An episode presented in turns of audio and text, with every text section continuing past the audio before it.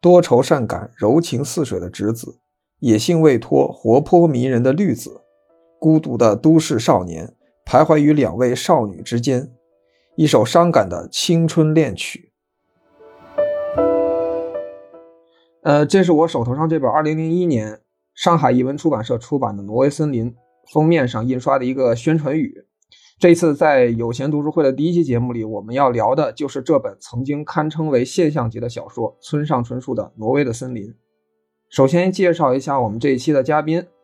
呃，这期我们请到了四位嘉宾啊，其中有两位是曾经在日本留学过的，所以说在这个关于这个日本文学啊、关于日本文化呀，还有一些关于日语的问题上，我觉得肯定还是观点比较专业的。首先是春杏，呃，大家好，我是春杏。然后还有就是同样在日本留学的春杏的学姐拉拉，大家好，我是拉拉。嗯，最后还有就是那个，嗯，我也不知道就是为啥要请过来的荒诞先生，嗯。Hello，大家好，我是个荒诞先生。然后，对我就首先我想问一下大家，就是我我就是我刚才念的那段宣传语，不知道大家有啥感觉啊？其实我自己的时候，我拿到这本书，因为这本书其实挺老的一个版本，还是挺有意思的，就是 封面上印了这么一段。就大家有啥感觉没有？其实刚刚那一段啊后半部分我好像没有做好心理准备，完全听进去。但是他前面一段介绍的是这呃这本书里面出场的主要三位呃主人公。那么我看这样的一个写法，一个介绍的方法，可能他更加是想要跟中国的读者介绍，这是一本跟爱情有关的小说。啊，我是这样的感觉啊，我不知道，就是说大家听下来是不是这样子？那对于这本啊《挪威的森林》，好像就是说会对呃这本书它到底是不是爱情小说这样的一个话题，可能大家会有一点争议。嗯，那我本对于这个问题，我本人的想法是说，嗯，当然从第一层次来说，它肯定是一个爱情小说，因为它是以一个爱情为载体的一一个小说。但是其实。呃，我看到呃，村上他本人也在介绍这本小说的时候，他说，嗯，如果要勉强下一个定义的话呢，他更加倾向为把这本小说定义为一个成长的小说，嗯，因为在这个里面，可能，嗯，大家虽然很津津乐道的是说这三啊三个主人公之间的这个啊三角恋的。关系啊，谁爱谁，渡边更爱谁，真爱到底是谁？这样的一个话题。但是其实，如果呃只盯着这样的一个呃爱情的呃视角去看的话呢，可能会丧失呃村上春树对于一些生死问题、一些成嗯成长问题的一些哲学思考吧。所以呢，我觉得嗯可能就是说。嗯，从啊一个青春物语，或者是说从从一个成长小说这个角度来看这个小说，嗯，可能会更加全面一点。嗯，其实其实我个人就是特别讨厌那个一般书上那种妖风，就是他那上面的宣传语一般都会非常的夸张，就是为了卖书嘛。然后就这个这个这个给我的感觉就是有点太，哎呀，就是 怎么写成了一个。像是一个，就是那不是，就是像是一本，像是一种那个那种非常廉价的那种呃言情小说。对对，就是那个感觉，就是把它弄成了那个感觉。但是其实呢，就是就是一就是我查到资料，就是一九八八年那个林少华刚翻译完这本书的时候，那个第一版那一版的那个那个书啊，它那个上面的那个宣传语就更更有意思。它是写的是什么呢？就是百分之百的纯情，百分之百的坦率，令少男少女倾倒，令。痴心读者沉醉，然后，然后，然后大家都想不到他那个封面上是什么？他那个封面上是一个，一个那个一个日本的那个穿着和服的您那么一个女的，然后是背对着大家，然后那个和服呢是半穿着没穿着的那么一个状态，然后就是，然后紫色的，然后哎，就是你一看那个小说，就像是那个地摊上的那种那种黄黄色 书感觉。还裸着背的是吧？对，没错，没错，就是那感觉啊，就是就知知音的感觉，就是这，就是就是知音的感觉，是吧？就是特特别特别有，可能就是刚刚八十年代的时候，嗯，村上这个人，这个作家在中国知名度那个时候还没有吧？是他呃，对，他是他的第一本小说吧？没错，第一本，而且还当时还删减了。然后他说，嗯嗯。嗯，他说百分之百的纯情的什么什么，这个可能会有一点受。呃，日本原版的影像，我记得没错的话，嗯，好像也是日本的这个出版的时候，腰封上好像也是说了写了什么百分之百的恋爱小说。然后呢，呃，作者本人也承认，他其实这个只是一个商业行为，就是为了吸引更多的人去看这本小说。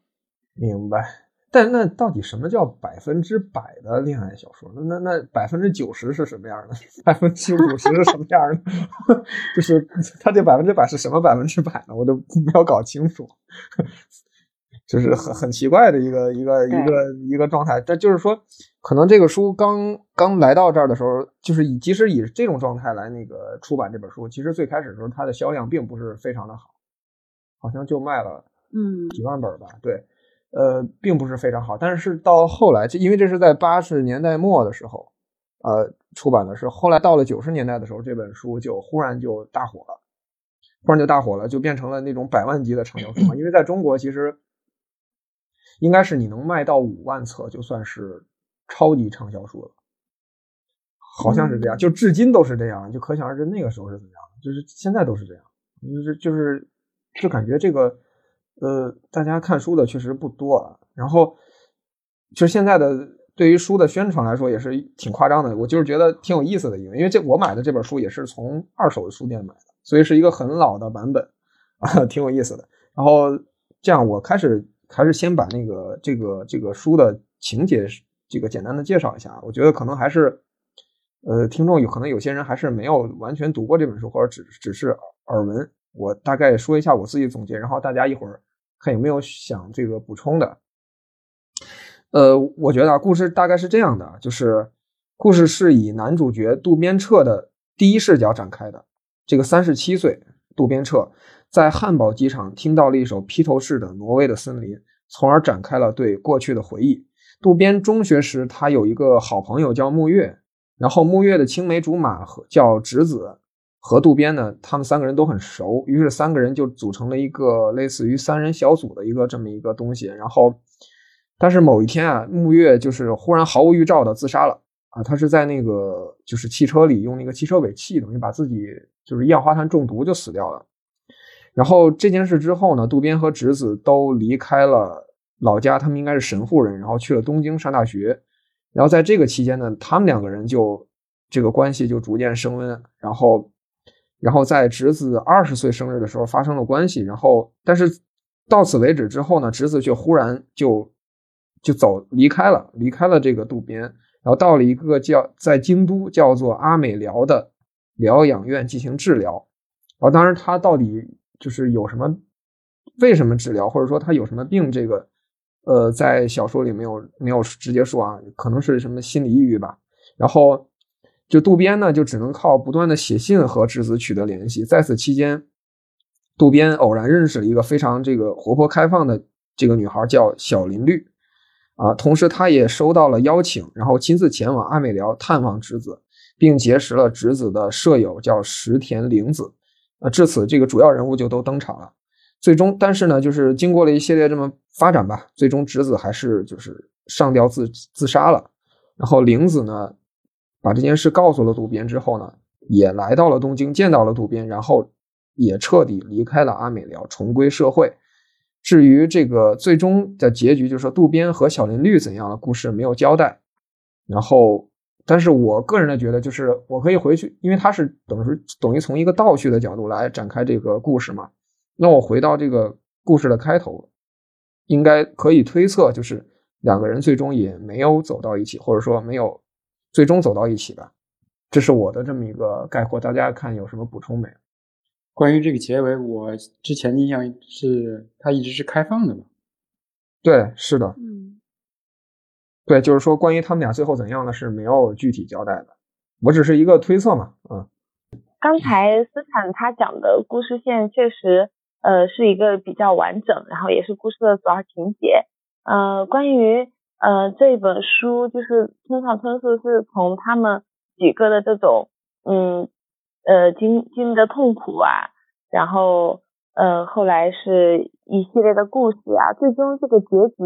可以说，呃，其实中间很痛苦，但后来结局是比较开放式的，然后也有一种希望在里边，就是后来他没有说就完全的是，嗯，是到了一个呃非常非常孤独的、非常无法走出这个困境的呃感觉。后来经过直子的死亡，然后林林子出去，呃，自己又开始新的生活，然后包括渡边打电话给绿子，感觉最终的结尾，村村上还是一个。呃，以一个乐观的心态，在嗯把这个故事引导成嗯这样的一个开放式的结尾，这是我的一点感受。对，我觉得至少每个人好像都从过去那种比较封闭的状态中走出来了吧，我这是一个很挺明显的感觉。以后后来咱们后面咱们可以再讨论。那个荒诞先生，你有啥意见没？呃，其实这情节刚才斯坦斯坦已经讲的非常详细了。而且我觉得这本小说重要的，其实这个情节，对于我来说，我并不太关心。我更关心的其实是背后的一些一些情绪、一些情感。然后，嗯，我可能会后面再说一些。嗯，对于情节本身没有太多。好的，好的，行。然后我觉得，当然一个故事的核心啊，肯定还是人物。这个。就是至少你从这个每一个这个这个这本书的宣传语上，你也可以发现，他们的核心都是围绕这三个人：渡边、直子和绿。然后我就叫绿了，因为我当知道这个小林绿他应该叫绿之后，我就坚决的要把它叫成小林绿。然后，对，然后呃，就是这三个人的主要基本上就围绕这三个人嘛，还有其他一些可能人物，比如说木月啊，这个玲子啊。呃，永泽呀、出美啊，这几个人啊，是还有管死队啊，这个这些人其实都挺很有特点。呃，就是我觉得其中最重要的人物肯定还是渡边、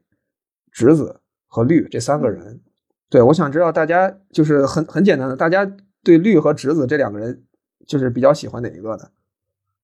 嗯，他们两个其实都挺可爱的，一个是比较传统的、很内敛的日本的。女生一个是一个比较现代化的，然后非常开放、热情、活泼又单纯的这样的一个女生。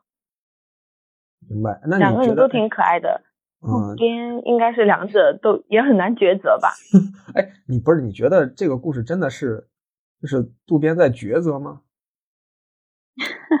呃，其实其实我觉得是一个一个人的正常的呃一个恋爱阶段，他先喜欢上子子，然后后来跟子子因为。有有了距离，然后生活也不在一个频道，然后慢慢的他的生活在前进，在前进的过程中又遇到了绿子，然后绿子又是完全不同的另外一种美，他又喜欢上绿子。如果不是因为子子有心理上的疾病，然后他们两个有很多难以解开的这样的过去，我觉得呃，我觉得有可能他就慢慢的会跟。如果子子是一个健康的女生的话啊，他有可能就跟子子分手了，后来慢慢跟绿子在一起。就关于跟绿子有没有最终在一起的话，那可能又是另一段故事了。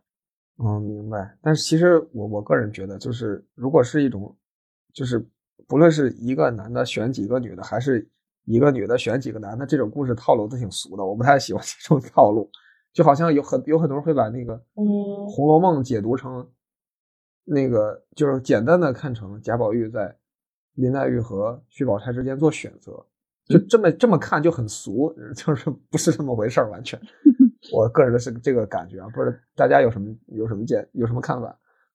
嗯，对我呃我比较赞同呃斯坦刚刚说的这个角度，嗯，那因为我觉得这本书的话，我觉得不应该从恋爱的角度去分析谁更喜欢谁。然后谁的真爱是谁啊？我不是很喜欢这样的一个角度，是因为就是说，嗯，刚刚可能讲的那个第一个问题，我们讲这个故事情节的时候，我讲到一半就掉掉了啊。就是说，这个故事情节，如果是说，虽然这个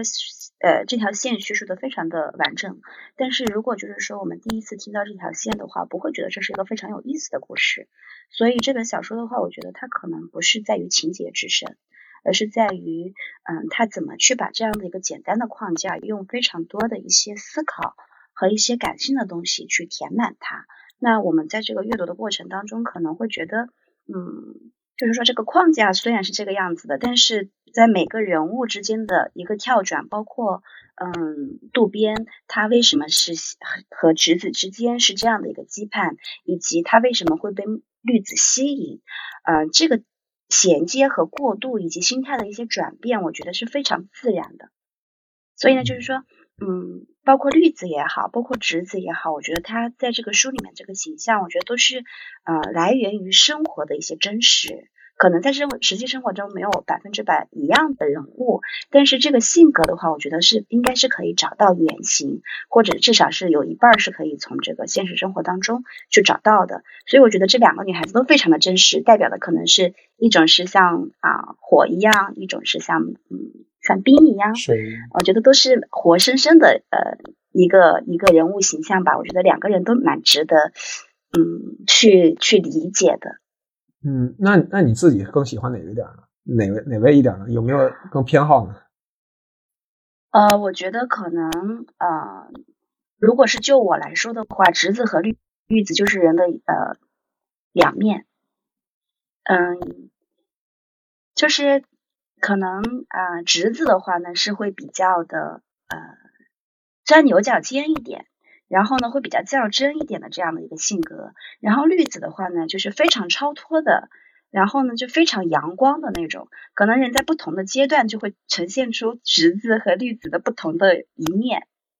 所以我觉得我要说更喜欢哪种的话呢，我觉得可能侄子更加的真实，但是呢绿子呢是我比较向往的一个性格。其实。我一直有一个疑惑，就是后来也是看到后来，或者说看完之后，隔了一段时间，有一我有一个疑惑，就是就是渡边和直子的关系真的是那种，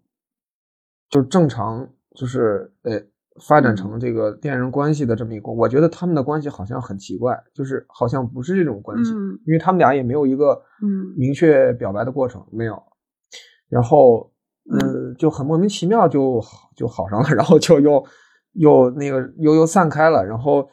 我甚至觉得他们两个之间的关系似乎更是一种被某种呃，就是像是事情推着走的那种状态，自然而然的就进入这种状态，好像你也没法抗拒。哎，他们俩就自然而然步入到了这个关系，然后就好像一直要这么往下走下去，然后可能直到某一个节点，直子就是他可能觉得因为各方面的原因吧，他不想再这样走下去，于是他选择了。结束生命，然后他跟小林绿呢，反而这个关系也很特别。就是就是我我之所以很在意他们那个宣传语里说这个百分之百的这个什么恋爱小说什么的，因为我觉得他们的关系都不是那种简单的，呃，或者说套路中的那种恋爱小说写的那种关系，没有，就是就是挺挺挺就挺特别的。你说他是恋爱，好像是。但是你要细究一下，似乎他们又不是，就是那么一种很奇怪的一种感觉，这是我的一个特别明显的感觉，真的。我能解答你这个疑惑。好，为了这个斯坦这个节目，我觉得豁出去了。就是 你是要你是要说点刺激的，为了流量，对，好吧。因为像我觉得像直子这样这样的女孩，其实我是交往过的，然后像绿子这样女孩，我也我经历了，就是所以我觉得。她这个两个女孩的特点非常明显，一个就是，嗯，侄子比较安静嘛，比较内向，或者说比较，我觉得拿一个一种颜色来形容它，就是一种灰色。那绿的话，其实也就非常鲜明，那它代表它的颜色就是绿色，就是它充满了希望，然后非常阳光，非常外向，然后其实是两种非常典型的女孩子的性格嘛，对吧？然后正好我自己也有这经历，就是。我觉得跟侄子这样的女孩交往的时候，就是你跟她像水一般，然后你可能跟她慢慢的、慢慢的接触，慢慢的对她有一些某种情愫。其实这个渡边也是这样，就是从之前他们三角就是有那个小圈子的时候，他对侄子已经有这种感觉了，对吧？然后到后来，即使绿子出现，其实他对于侄子的那种感情一直还在。然后刚才斯坦说。为什么他喜欢侄子，同时又能喜欢绿子，或者说跟绿子保持这种交往？我觉得这个可能跟咱们这种传统恋爱关系有关。就是大家以为咱们中国人觉得，就我喜欢一个人，我就必须爱他一辈子，或者说一直喜欢他一个人。但实际上，我觉得随着经验的或者经历这种增长，我觉得人这一辈子可能不是那么唯一的，就是有可能是说喜欢一个人同时，可能当某一天某另外一个人出现的时候，你可能对他也有那种感觉。我觉得渡边就存在这种情况，其实这也是人的一个本性，也不能对他过于批判或怎么样。啊不不，然后绿的话就是你误解了我的意思，真的 真的你误解了我的意思。其实其实我想说的是，那就将误解到你了。其实然后绿的话其实比较简单，就是在那个痛苦的那个时间点吧，然后他能够给渡边这种安慰吧，然后他也非常真正的喜欢或者说能够有意去将渡边从那个比较痛苦的一个能把他带出来拉出来。我觉得最终渡边能够离开那个灰色的一个世界，然后转向绿子这个充满希望的一个世界。我觉得绿子这个选择对于渡边来说是一个非常非常有有利的吧。他最终也还是做了自己选择。至于我的话，我经过自己的经历之后，我觉得我可能会倾向于绿子，选择这种外向的，因为我本身可能也和渡边一样是一个比较被动型的一个人格吧。哦是吗？不是我我我必须解释一下，我必须很坦诚了。你这个你你这个你这个误解了我的意思。其实我想说的是，就是我想说的是，不是说他他选择谁的问题，或者说这就不是一个选择的问题，就是他们的关系就不能用简单的用恋爱这个这两个字来概括，你懂我意思吗？就是如果你用这两个字概括，我感觉是不太对的。也不是嗯，他跟直子的关系其实最初不是恋爱关系，我理解为是一种由友情最终慢慢的进入到一种，你可以说它是爱情嘛，你也可以说是一种深入的友情，都可以看你怎么定义它。但是我觉得这东西并不重要，它到底叫什么并不重要，重要是他们之间有这种关系，而且互相会有。刚才学姐拉拉学姐说的很很对，就是有这种羁绊吧。我觉得这就是他们之间这种羁绊。我还是不是很懂，就是啊、什么是恋爱关系？因为像呃，斯坦说的，他觉得直呃渡边和侄子之间，以及渡边和绿绿之间，那那我们就说绿和绿之间这种关系的话，好像都不是很能符合我们可能对恋爱的这种传统定义。那我想了一下，确实，嗯，在我看来，他和侄子也可以算是爱。和绿之间也能算是爱，但是你要说这个爱要怎么定义嘛，确实还是蛮难的。因为他和侄子之间的话，我觉得是共享了一段非常痛苦的一个啊、回忆，然后两个人在嗯在这样的一个回忆的处理上，一个是陷呃陷入，一个是往越来越往下陷，然后另外一个人的话呢，就是一直奋力的想要爬出来，可能是处理的方式不一样。嗯，但是他们有这样的一个共同的经历和共同的挣扎，但是我觉得这部分的共同的经历和挣扎的话呢，就是一个一个爱的基础。我不知道这个能不能叫做恋爱哦，就是一个爱的基础。但是和绿子那边的话呢，也是感觉也会有一点灵魂上的火花，所以我觉得这一部分应该也是爱。各位觉得呢？到底什么是恋爱？对嗯，对我我赞同学姐和拉拉和荒诞先生刚才说的。呃，刚才荒诞先生说的时候，我想起来以前看《东京爱情故事》的时候，里边男二有一个呃，里面有一句话，当时我印象特别深刻。嗯、就是他同时喜欢上了好几个女生嘛，一个是喜欢高中时代的一个特别文静的女孩子，在书里就有点像子子这样的一种形象。然后后来又在酒吧里碰到了另外一个呃一个女孩子，呃这个女孩子当然也没有绿子那么活泼，然后但是她就陷入了这样一个很纠结的，又对过去恋恋不舍，然后又想又想要新的恋情这样的一种就是纠缠之中。然后她跟男一的对话中就出现了一句话说，呃世界上可爱的人这么多，不同的人这么多，为什么我们会喜欢一个人到终老呢？然后这句话我自己其实也很赞同，就是呃每一个无论是直子、绿子还是各种各样类型的女生或者是男生，嗯人的感情非常的复杂，人也会喜欢呃非常多样的东西，就是很难说我就喜欢这个人，我就没有杂念，完全看不到旁边的世界是什么样子的。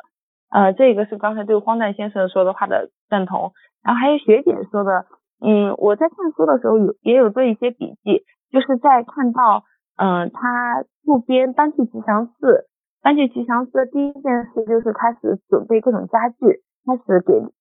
侄子写信，然后准备他们两个呃接下来生活幻想，然后全都分享给他，包括他是怎么做的家具啊，他旁边来了一只猫啊。然后他的院子是怎么样的呀？跟房东是怎么交流的呀？然后看到这个的时候，我就呃有个很深的感触，就是渡边，嗯，他是一个非常有自己节奏，然后不会落俗套的这样的一个聪明的人。然后嗯，对旁边的世界他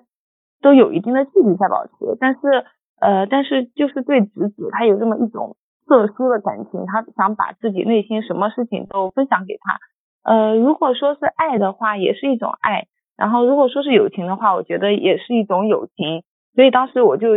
做了个笔记，说他们两个更像是 soul mate 这种灵魂上的伴侣，就是精神上的依靠。然后跟弟子弟子之间，他们两个一起就是消磨那些呃比较无聊的时光啊，一起去喝酒啊，一起去看黄色电影啊，嗯，然后绿子突然有一天不理他的时候，他才感受到绿子从他身边走掉，就有一种两个人是酒肉朋友。或者是说红颜知己，但是也是非常重要的这样的一个存在。没有他的话，会呃变得很无聊，生活会变得非常的呃没有意思。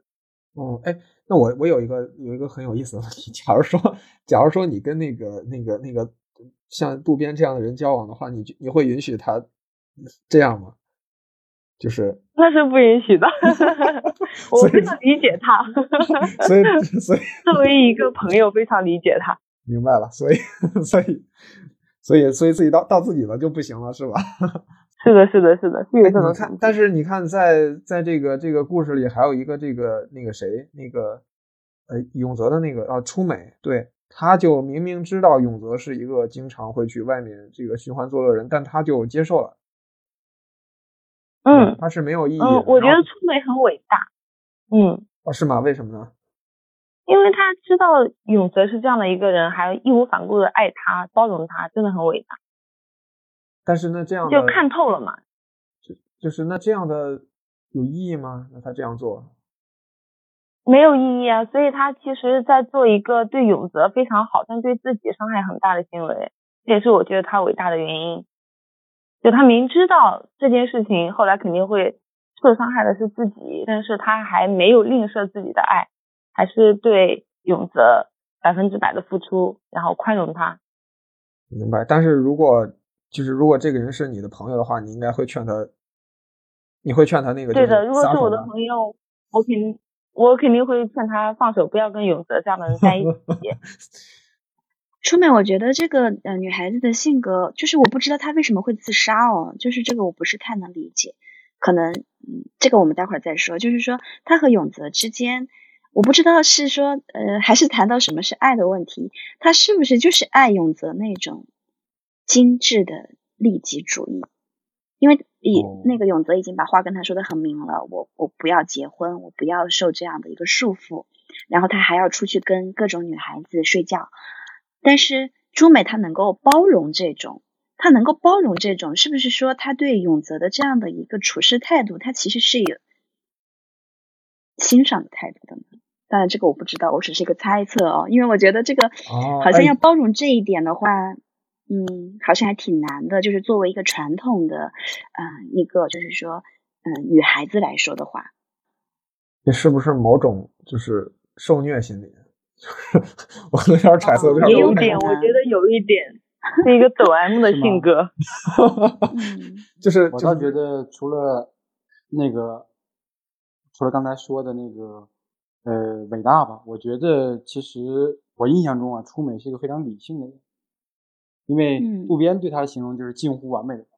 就他自己其实对于这事情本身的利与弊，包括他自己意识到的一些东西吧，他都非常清醒，非常理性。然后他也能，我觉得之所以能够伟大，能够能够包容像永哲那些毛病吧，他也是因为他非常清楚，所以。我倒觉得在做了一些取舍，对吧？对对，肯定是永泽能够给他带来某些他所需要的那些点，然后他能正正好满足嘛。然后至于最后自杀的话，我我的理解就是，他之前所被满足的那些点，最后跟他结婚那个人满足不了他。对这个，我觉得，呃，你的前半部分我很认同，她可能是一个非常理性的一个聪慧的一个女孩子，她可以知道，就是说，她舍弃了永泽对她的一个身体上的忠诚，或者是说性格上的一个不不不屈服，但是她可能得到了，呃，她觉得永泽是这样的一个非常，她心目当中，嗯，很好的一个男人的形象，他可以在这个人身边，他就满足了。这个取舍问题的话，我觉得我可以理解。然后呢，我觉得他也是非常聪明，但是。我同时因为同样的理由，我我不能够呃理解的是，他后面随随便便的嫁了一个人。那如果是说嫁了一个人的话，他像呃这么聪明的一个女孩子，那她应该也是会懂得在这样的一个取舍问题上去做自己的一些考量的。那么既然她比如说我嫁给了这样的一个人，那我可能就是要舍弃一部分，然后我获得一部分的一个稳定的生活，或者是说，嗯，她。做了后面这样的一个选择之后，发现这个自己的选择错误了，然后呢，想要通过自杀来纠正自己的一个错误的行为。我也不知道。对，我觉得可能是这样。就是我还他说这个，我觉得还真是，因为出美自己的他自己说过，他说他想过的就是一种平凡的生活嘛。他想他想让永泽改变，但他也知道永泽其实不会改变。嗯，对。然后就是他他说他要么就是永泽改变，要么就是自己不再喜欢对方。他就是他自己说的，我觉得他可能就是他以为他不再喜欢对方，但实际上没有。但是永泽肯定是没变，然后对他以为 不再喜欢，其实没有，他就是喜欢，就是咱以我我自己一个最最恶意的揣测，他就是他其实就是喜欢这种在这种在这种关系中那种受虐的那种状态，在在在就就是无论是感情上受虐，就是那种状态。然后他发现你真的过了平凡生活之后。他还受不了了，就是他还想回到那种受虐的状态。就我我觉得人还是挺特殊的，就是就就有有这个可能性啊，我只能说，啊，嗯，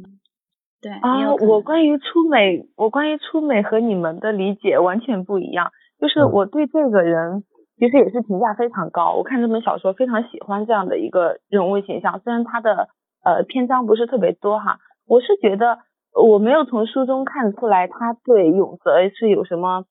嗯。就是需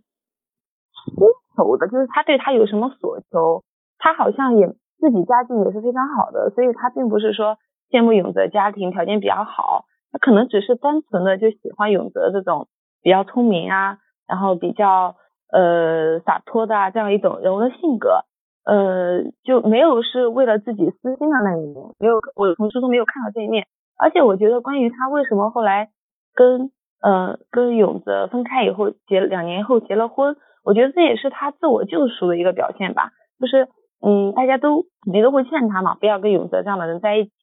然后永泽也去了国外，嗯，所以他可能想有个自我解救，就是通过嫁人过一个平凡的生活，然后回归到一个正常的一个女生的状态。他本来希望的也就是这些平凡的日子嘛，但是，但是他就无法解脱，没有办法从从。就是对永泽这种喜欢中，或者是对自己的那个感情的满足中得到解脱，所以他他自杀了，跟直子一样。我觉得他后来的死因跟侄子有非常类似的原因，就是无法走出自己心里的那个呃心魔，没有办法解脱自己。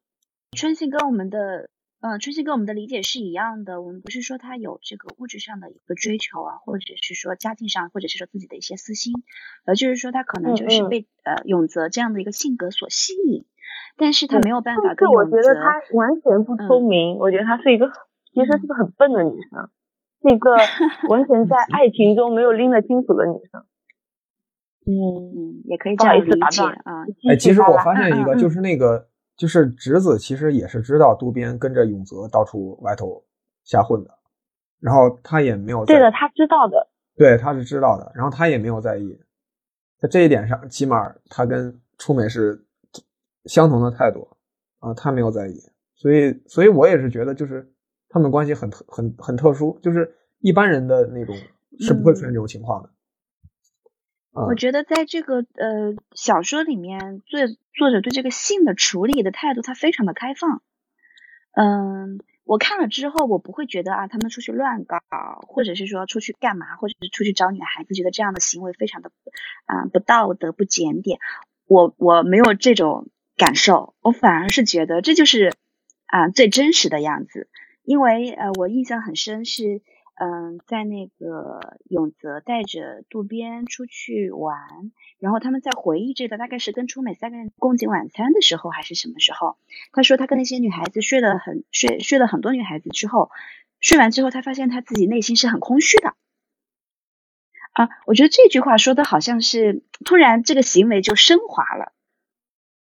可能只是说我身体上有这样的一个渴望。然后呢，我就去满足他，但是这个呃身体上的一些行为，嗯，对我的精神成长是一点帮助都没有的。所以的话，他其实可能是把呃肉体的行为和灵魂的和身体的精神的一些啊行为是完全可以剥离出来的，两个可以切分的啊一个人。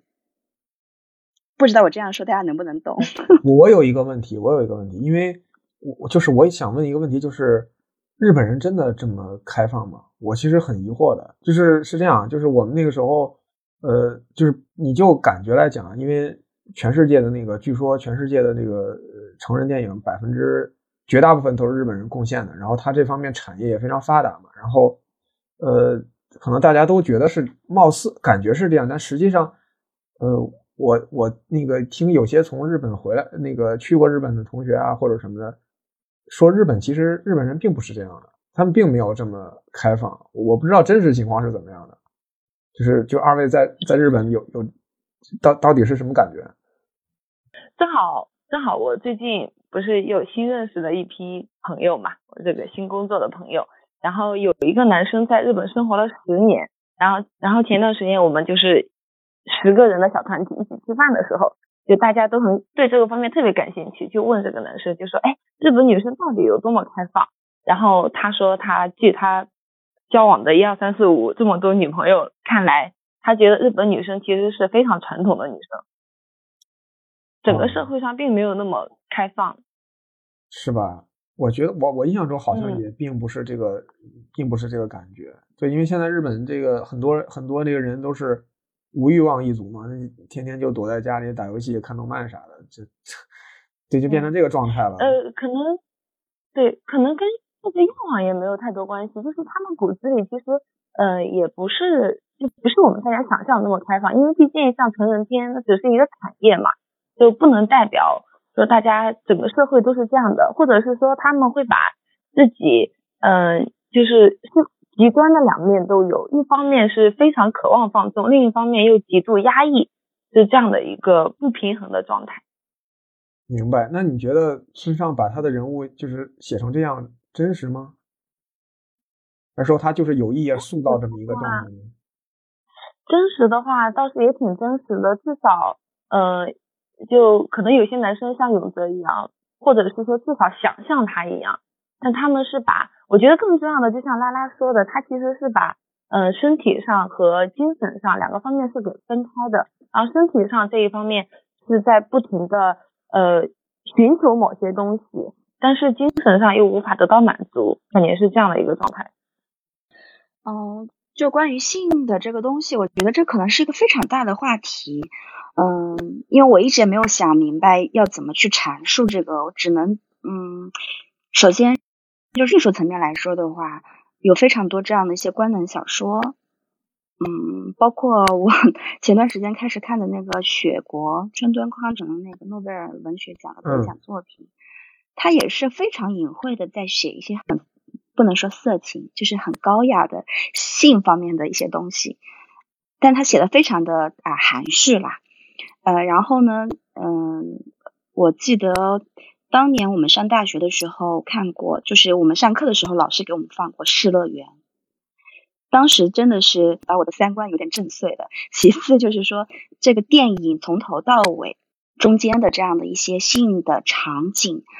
是那么的多，也让我的三观是受到了震荡的。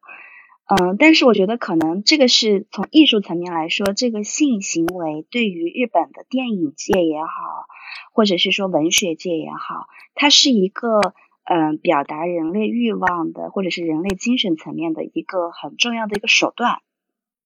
然后第二个层次的话，我觉得像一些色情产业，这个的话，我不知道有没有大家有没有看过网飞那个全裸导演？那个我觉得也是一个，嗯，怎么说，可以是说日本新文化产业的一个比较代表性的一些东西吧。嗯，那个我觉得其实也是很真实的。那这个是第二个，第三个，现实生活当中到底是怎样的？因为毕竟我们接触到的这个日本人，嗯。可能表现，因为日本人本来就是有呃那个乌拉乌莫特，就是说有表面的和他那个呃背后的不一样的两张脸嘛，可能了解的不是那么的透彻。但是我看最近新闻上，也不是最近啦，就是一些那个社会性的一些报道，就是说，嗯，男性的处处男和处女率的比例，我记得应该是两位数。大概是会有一个年龄前提在这里，大概多少岁之前还没有发生性行为的一些男生和没有发生性行为的一些女生，我记得这个比例是非常高的。然后再就是说，嗯，还有一个比较有意思的一个数据是，嗯，出轨率。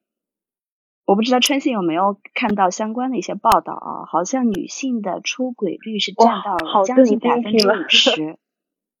将近有百分之五十，嗯。哦，这个数值数值，我我不知道是他们的社会调查是非常的先进，手法很先进，大家很对这个调查非常包容，都愿意讲真话，还是怎样的？这真的是非常让我震惊的一个数字，有百分之五十左右的家庭主妇都曾经出轨过，或者是正在出轨过，正在出轨。嗯，所以可能我更加倾向于是说，他们的性观念其实是比较开放的，但是因为现在是低欲低欲望的社会，有很多。啊，包括男性和女性对这个呃性行为本身是失去了兴趣，所以可能会造成一个非常极端的一个现象，一个是完全无欲望的，一个是说感觉就是欲望非常旺盛的。嗯，对对对对，是一个非常不平衡的状态。其实我觉得，呃，什么叫性观念比较开放？呃，就比如说日本人，他们可能会两个人就交往啊，两个人交往以后。就很快就发生性行为，这种我觉得，呃，是不是也不能说他家性观念开放啊？当然，中国人在这个方面确实保守了一点。比如说他，呃，跟这个女朋友交往的时候，他以玩的心态又去跟别的女生，呃，就是在外边怎么怎么样，这种我觉得是性观念比较开放。像正常两个人交往，然后然后发生了一些事情，我觉得都还好。然后出轨的那些，他也不叫性观念开放吧，因为他不，他不是被社会主流意那个形态给认可的一个行为嘛。嗯，比起说是性观念的问题，我觉得更是，更是说他们社会的一些制度，比如说老公天天都是必须要在公司上班到很晚，然后下班还要去跟人应酬，然后不把家里当回事，我觉得是跟这个相关的。那个家庭主妇就会很寂寞嘛。就正好，我觉得说到这么一个很重要的地方，就是就是村上春树他的所有作品基本上这方面的描写都非常多，很少有逃掉的，而且都是就是有些甚至有些书，我觉得是有些莫名其妙的啊，比如说那个是那个那个叫《鸟奇形状奇鸟形状录》，对对对，就就有些就是我都觉得可能不太能接受，但是这方面也是他的书的一个重要标签吧。很多时候人们去看他的书，就是因为他的书里有这些内容。啊，因为我之前跟跟我们一个老师 交流过，他说他上学的时候，他们的就是一本一本去看他的书，然后就专挑他这块内容要反复 看，然后然后大家都去都去借，然后因为他每一本书里都有非常多的这种内容，然后就是呃怎么说呢，就是至少我刚开始看的时候是比较震惊的，就是就是怎么能就写的这么多，而且写的这么就很直白，因为因为我看过去的一些。日本的小说都是写的比较，要么就是比较隐晦，嗯，啊，对，就是隐晦，或者就是不写，干脆不写，或者就是呃写的比较呃唯美那种，那种唯美的就是那种三岛由纪夫那种风格，他写的很唯美。然后还有一种呢，就是那种就是写的比较呃就是变态，就是他就是为了想表现这主人公就是变态啊，然后他会写。然后像村上这个感觉就是很奇怪，就是就他这种描写就好像感感觉就好像是喝白开水一样，就那么随便的就忽然就从书里就蹦出来了。然后呃，然后所有人的那个他描写的人物的状态也是那个状态，就是很轻松，这件事儿根本不当回事。然后真的就是像喝了白开水一样，哎，就发生了，然后结束了，然后再发生，然后再结束，然后就完了。然后这是我的那么一个感觉啊，就是呃很奇怪，我我我这是从一个男性视角来看这个问题啊。啊，我不知道荒诞先生你是怎么看的？我先我先先让我们两个男士发表一下意见。我觉得是这样的，就是村上春树虽然是日本作家，但是他的文风跟之前的以往的，包括那些诺贝尔得奖，呃得奖的那些作家相比啊，他的文风其实是差别很大的。他更多的是一种写实主义，或者说现实主义。他的文风受影响，他自己也说过嘛，受到了菲斯杰拉德他们那那个相当于。毁掉的那毁灭那一代的那个文风的影响，可是你看之前的，可是你看菲斯加德他的书，了不起的盖茨比非常干净，没有这种东西。海明威没有，但是其实海明威的书一点很多很多美国作家，当然菲斯加德自己没有，但是有一些因为他同时代的作家还是有一些这相关描写，还是有的。比如北回归线，嗯，那个时候其实这方面的描写挺多的，对吧？就是。还是他其实沿承的是欧美那一派或美国那一派，但是跟日本的传统文学其实差别很大。我这最近也在看那个《我是猫》啊，然后你们之前也提过嘛，所以我也去看了一下。确实，你像夏目漱对夏目漱石的书是非常干净的，没有任何少儿不宜的东西。对，就是，嗯，我倒觉得这不不算少儿不宜，就是说他的其实是两条路了，对吧？是两条路，然后他走的路不一样。我觉得这也是村上为什么在现代或者在最近。十几年嘛，一直受到大家欢迎，其实也是有关系的。就是大家现在更喜欢这种直接的，对吧？纯粹的，或者说比较直观的吧，这种描写，而不是说我再去猜呀。比如说今晚夜色真美啊，对不对？大家对于这种文字，当然有一部分人喜欢，但是在这种快时代这种节奏的这种节奏下吧，大家其实。一些品类、一些口味也在发生变化，也是为什么村上是最近这两年他一直在排行榜前几名。我觉得还是能够反映一些问题。其实我觉得就是文风这个问题啊，就是很典型的。三岛由纪夫也不是传统的日本文风，他他应该是研究了很多法国、德国的小说的，因为他自己本身好像就是学学德语还是学法语的那个那个这方面的。对，然后他他其实这方面大尺度描写也不少，然后呃，包括他那个春雪那四部曲。然后他还有一部一篇短篇小说叫那个《忧国》，其实那个《忧国》那个小说都现在你想想都很惊悚，就是他自杀的预言，就是就是那么一小说。然后他对，然后他他先是跟那个决定自杀，然后跟他呃跟他跟他妻子然后发生了一段关系，然后就切腹自杀了，就这么一段故事，还而且还拍拍成了电影。他是自导自演，挺挺神的一个人。然后他也是呃这方面描写比较多，不像那个谁。像像夏目漱石这种是真的是非常干净的这种，然后 他也比较多，但是他的感觉我觉得就也完全不一样。因为我是初中的时候就读过，哎，初高中的时候就读过村上，哎，不不不是村上三岛的那个《丰饶之海》，然后我当时觉感觉特别喜欢他这写的，但是我完全没有觉得就这方面有什么不妥，我是这个感觉啊，就是。呃，当当然，我们这都是从纯男性视角啊。我就是想特别想问问，就是二位女士在这方面是怎么看？就是包括那个村上在这方面的描写，就是就会不会给你们感觉，比如说，或是觉得真实啊，或者喜欢，或者说有什么不适啊，或者还是或者觉得过火了，会会不会有这种感觉？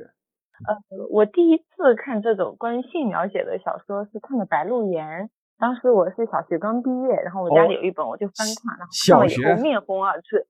小学小学刚毕业，像上初中的时候。我跟你说，这个这个书是我前前，就是这书是我前几个月刚看的。我天，我看的时候都觉得，就是你翻两篇就有，翻两篇就有，翻两篇就有。对的对的，我当时是不小心看到的。对对对，当时真的是面红耳赤，然后把自己关在小房间里，就是在那里一直翻，就专挑这种情节看。然后我爸当时要到我房间拿东西，敲门的时候，我当时真的不敢开门。我觉得我爸可能一眼就看出来这个小姑娘不知道在房间里干什么。啊，这个呃，当时是看了，嗯，是是，当时正好就有这本有这个机会，家里有这本书，就拿翻翻来看一看，呃，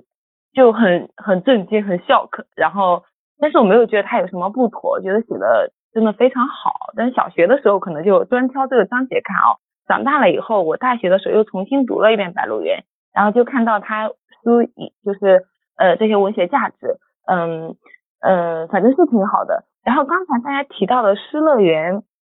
我也看了，《失乐园》讲的这个故事本来就是一对婚外恋，然后故事的情节就两个人干柴烈火，所以他们两个呃这个性描写非常非常的非常的详细，就看了以后真的是非常刺激。然后村上的这个性描写相对来说，就像嗯刚才黄呃刚才斯坦说的啊，就是比较像喝白开水一样，呃没有没有很轻描淡写的就过去了。呃那我觉得嗯他写的没有什么不妥，但是呃有一种也没有必要的感觉，就是比如说《失乐园》中这个故事情节就两个人嗯一直就是多么渴望对方，然后两个人到处去呃。欺骗家人，然后去幽会，然后发生关系，然后到后来两个人通过性，然后上升到爱，然后后来两个人实在受不了了就自杀了，是这样的一个故事。但是呃，挪威的森林里边觉得他关于呃他关于他跟直子在月光下看到直子的裸体非常详细的描写，然后以及直子在去世之前跟林子说的很详细，他们两个之间是怎么怎么发生的关系。呃，就是我看不出来他对情节有什么太多的推动作用，倒是没有让我不舒服哦，只是觉得呃好像也没有必要这么写。嗯，哎，对你不是之前说过，就是说那个我不不知道这可能是林少华翻译的原因，你现在应该把那个日文版都看过了，就是就是在日语上，在这个在这个用词上，就是它都是雅鲁是吧？不分男女。嗯，他他有对对，他说了两个词，一个是说了雅鲁，就是翻译成中文就是做了。然后还有一个就是奶都就是睡了，嗯，对，没有没有搞啊，之前像咱俩说的翻译成搞了这种没有没有这种语境在里边。对，没错。然后因为因为林少华的翻译睡，他就是用那撸，他就是翻译成了睡。然后雅撸，但是他不会翻译，他他几乎不会 翻译成做，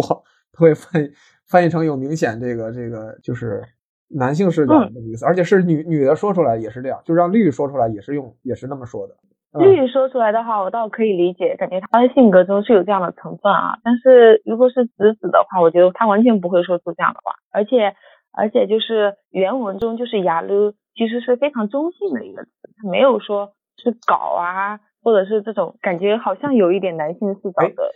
这种。其实说起来，这这点我也挺挺挺觉得挺奇怪的，就是。就日本人，你你你觉得他好像就是从另一个侧面是说他对待这个这件事就是态度啊，就对待这个性的态度，就是在其他的语言中骂人的话都会问候对方的女性家属，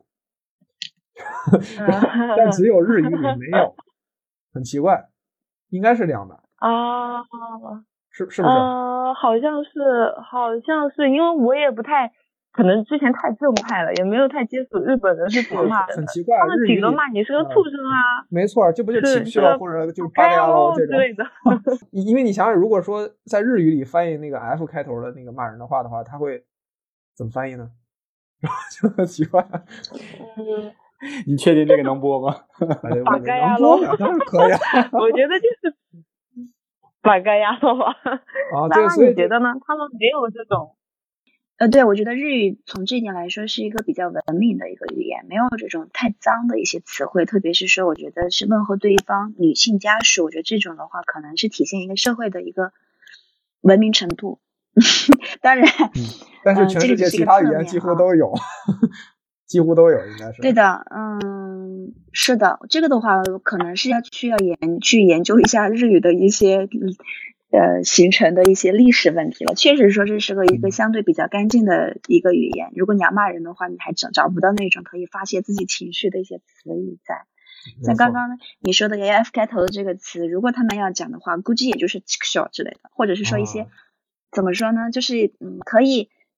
他们共通的是那种气氛的啊心情。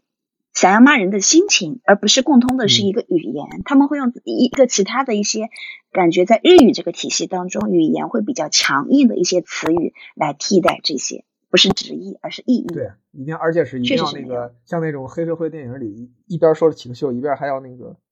就是他们那个嘴里感觉好像在大舌音，嘴含着好多唾沫那种感觉，就就是那个感觉，我我模仿这个的话，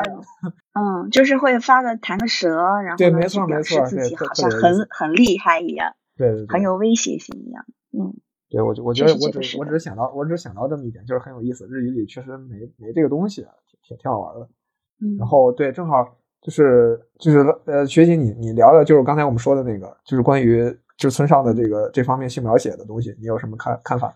呃，我基本上对整个过程，可能我是一个成熟的女性，我觉得这些东西我都能够接受，而且呢，嗯，怎么说也没有也没有说是为了写而写，很多人把它当成是恋爱小说来看，可能觉得这部分的话是他们的一些目的，当然有很多的目的来看这本小说，但是我觉得这个，嗯，中间的所有这方面的一些描写，我觉得都是。呃，还还行。作为情节上来说的话，它不是太生硬。当然有两个问题，呃，我想了想，就是第一的话呢，是这个可能跟翻译有关。那翻译的这个翻译成中文的时候，这些中文词语，包括动词，刚刚啊，春青刚刚也应该也提到了，这些动词，嗯，换换成这样的一个中文的翻译方法，它可能本身，嗯。代表的这个含义和他作者本人想要表达的那种比较唯美的含蓄的一个含义，可能会是有一点啊差异的。嗯，然后还有一点是这个这篇这 这个小说当中，应该是相对比较后面部分有一个场景的描写，我觉得是有一点看出可以看出可能。村上在男女方面的经验并不是太丰富的一个 一一段描述，不是说技术性的问题，不是说技术性的问题，就是哭了呀。我记得是呃，对，嗯，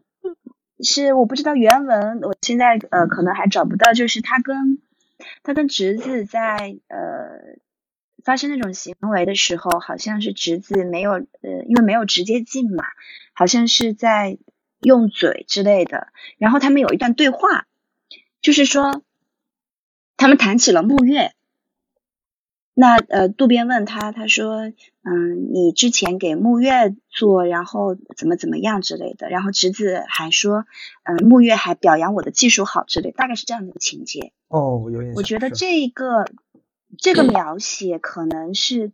破坏整篇文、整个小说氛围的唯美的那个氛围的一个致命点。我对这一点非常不能理解。我觉得男女在男女在做这种事情的时候，在做这样的一个灵魂和身体的双重交流的时候，谈到女孩子跟另外一个男性的在床上的一些表现，以及那个男性对这个女孩子的一个。评价包括女孩子还可以笑着跟现在的这位男性来描述陈述，我觉得这个可能是无无法无法无法原谅的一处。呃，对于我来说，从我的这个呃价值观或者说 对美的感受来说，我觉得这一点可能是我不能原谅的一个一个场景描述。但是其实村就是村上那个描写的人。就是他的女性基本上都是这样，好像很少有人在意这件事情。嗯，对他所有的小说里的女性都没有人在意这件事情。他可以去跟不同的男生、男性去发生，我觉得这个事情 OK 的。但是你在跟某一个男性发生这种关系的时候，在谈论自己和另外一个男性发生这种关系的时候是怎样怎样的，我觉得这个就是属于 nonsense。明白。嗯，我知道，其实对这一点是容忍度会比较低。我觉得他知道其他几对，我觉得可能他就是想写出一种就是双方都无所谓的态度吧，就好像侄子对对那个对对渡边跟永泽出去瞎混，他也无所谓。然后然后这个这个是吧？他的目的我觉得可能是这样，就把每个人写的在这件事上特别的洒脱。而且不但是他这本书，他所有的书的男女在这件事上都非常的洒脱，从来没有人在这件事上犯过小心眼儿，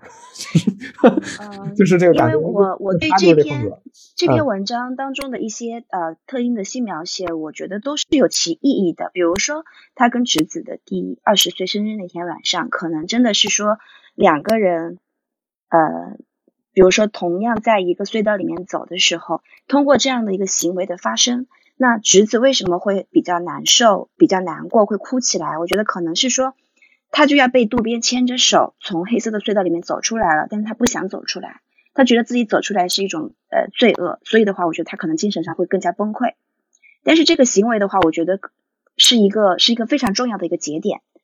然后他跟绿子在交往的时候，中间是非常压抑的，我不知道大家有没有就是呃对这个情节还有没有印象啊？他没有直接跟绿子发生那种关系，而是通过一些手呀、一些其他的一些行为呀，就没有到最后一步。那他这么压抑是为什么？我觉得这个可能就是说，他其实是对于性这个东西是比较严肃的。再包括他最后跟林子，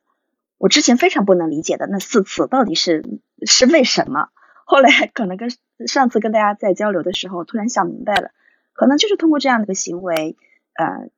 都去跟过去说再见，然后去迎接崭新的生活。那个时候可能渡边是不是渡边，而是木月；那个时候林子可能不是林子，而是直子。就是这样的，有非常多的一个身份混混杂在里面。所有东西的话，比较混沌的一个世界的话，可以通过这样的一个性行为去得到一个呃释放。所以我觉得这个的话，可能也是有有它意义的。但是就是对于我刚刚讲的跟侄子那一场的话。我我既然理解他是对性行为是非常严肃的态度的话，那那个场景我就跟我这个定义和我的理解是背道而驰的，所以我不能原谅那一段。其实我觉得咱们才说到玲子，咱玲子这个角色也挺重要的，咱们刚才一直没说啊，就是呃，我觉得挺挺挺有意思的一点就是，你看他们就是侄子在，无论他是因为什么吧，可能是因为精神原因啊什么，到了这个所谓叫阿美寮的这么个地方，这个地方就好像是一个。哦，我给我的感觉就像是，呃，十九世纪那个时候的那种乌托邦公社，人民公社的那种感觉。大家似乎是建立了这么一套自食其力，然后，呃，这么一个这么一个互相友爱的这么一个共产主义社团的这么一个感觉。我觉得安美寮似乎就是这么一个地方，一个世外桃源，然后人为人为构建的，对，然后大家，然后去那所就是感觉。去那里的人，似乎你觉得他是有什么不正常的地方吗？好像不知道，就是不清楚这些去的人到到底是因为什么不正常，他的标准到底是什么？就是你你怎样了，你才能去那儿？这个没有说。你到了那里了之后，就是劳动，然后可能有一些兴趣爱好，一些小活动，然后结束。但实际上到最终结果来看，然后直子至少是失败了，他最终还是自杀了。也就是说，阿美疗这个这个这个治疗是失败的，然后。玲子这个人呢，他的经历也挺复杂的。他一会儿会说啊，就是说他最终其实也是失败了。他主动了，逃出来了，他放弃了，不想再隔绝于世，等于是最后回归了社会。比如说这个阿美辽，这个把似似乎把这些貌似不正常的人圈在一起，让他们变成正常，或者说让不正常人就永远的在一起，和周围这些所谓正常人隔绝开来，这种尝试。最终是在小说里是彻底失败了的。然后我我的其实一个看法就是，其实就没有，也许作者就想说，也许就没有这种所谓正常与不正常的分别吧。然后我们每个人可能都有那个所谓正常的，也有所谓不正常的。你把自己圈起来，跟周围人隔开，这种这种做法就像是过去的这种公社这种。这种乌托邦的尝试一样，它注定不能成功。你终究还是要回到回到社会中去，回到社会面对这个社会最真实的那一面。啊，我觉得我是这么想的。然后，包括包括之前说的，为什么说小林绿这个人被翻译成了绿子，是我非常不能接受的，是因为我读了《了不起的盖茨比》之后，我真的很确信绿这个角色和。这个了不起盖茨比里的绿灯这个形象是绝对有关系的，也就是说，你看他这里的几个女性角色都是以子为结束的，直子、玲子啊，还出美不是，但是它是两个字，但只有绿这个人，他的名字是一个单名。我想这个是一定是有道理的，就是在盖茨比里面，绿是作为一个盖茨比这个人的一个爱的理念是一个理念的存在，也就是说，盖茨比已经意识到了那个他呃那个人叫啥，那个女的叫啥来着？全都给忘了。然后就是那个那个那个他女主，对那个女主叫叫什么来着？我忘了。然后就是他他意识到了那个人已经跟过去不一样了，然后他已经是谁来着？叫啥来着？Cathy 啊，对对对对，，Cathy，，哎，好像是好黛西，对黛西，是吧？对，然后就是说他的呃，他他亲口说出来说，这个人的就是他的每一句话都充满了金钱味儿，他已经意识到这一点了，但是他还是在追求他这个理念，而且最终因为追求这个理念而被谋杀了。但是在这个这个这个这个挪威的森林里，正好相反，就是。在盖茨比里，这个理念是缥缈的，和现实是不符的。然后在这个里面，这个绿这个理念，也就是说，代表这个绿灯，却是指指引他走出他那个对侄子的那种执念的这么一个引路的引路的这么一个象征。我觉得他们的那个形象正好是相反，就是挺有意思的。嗯，这是我的一个感觉啊，就是我也是看了，我觉得，当然我读完《了不起的盖茨比》之后，我确这我觉得这本书确实是写的非常好。但是有没有到那种那个那个在那个小说里面说每年每年每年都要拿出来看一遍的那种程度，我我不确信。但是我觉得写的确实非常好，就是呃把人的那个感情描写的呃非常到位，我是这么觉得。不知道大家就是谁看过这这本《盖茨比》之后有什么感觉？盖茨比倒是看过，但是很久了，然后没有跟这本书进行连接。嗯，但刚才谈到谈到这本书。写的还不错啊，嗯，我看完整个日文版以后也觉得确实还不错，但是就是上一次讨论的时候我意见比较大，是因为上一次我正好读到了他第一次去阿美聊，然后跟林子刚认识那一段，呃，就关于这一段，我觉得是本书中我自己最不喜欢的一个章节，就是我觉得林子，嗯，他作为一个呃不是最核心的人物，戏份有点过于多，而且他。和那个十三岁小女生的那段故事给我感觉不是很真实，所以整本书中，呃，我对林子这个人物形象是有一点，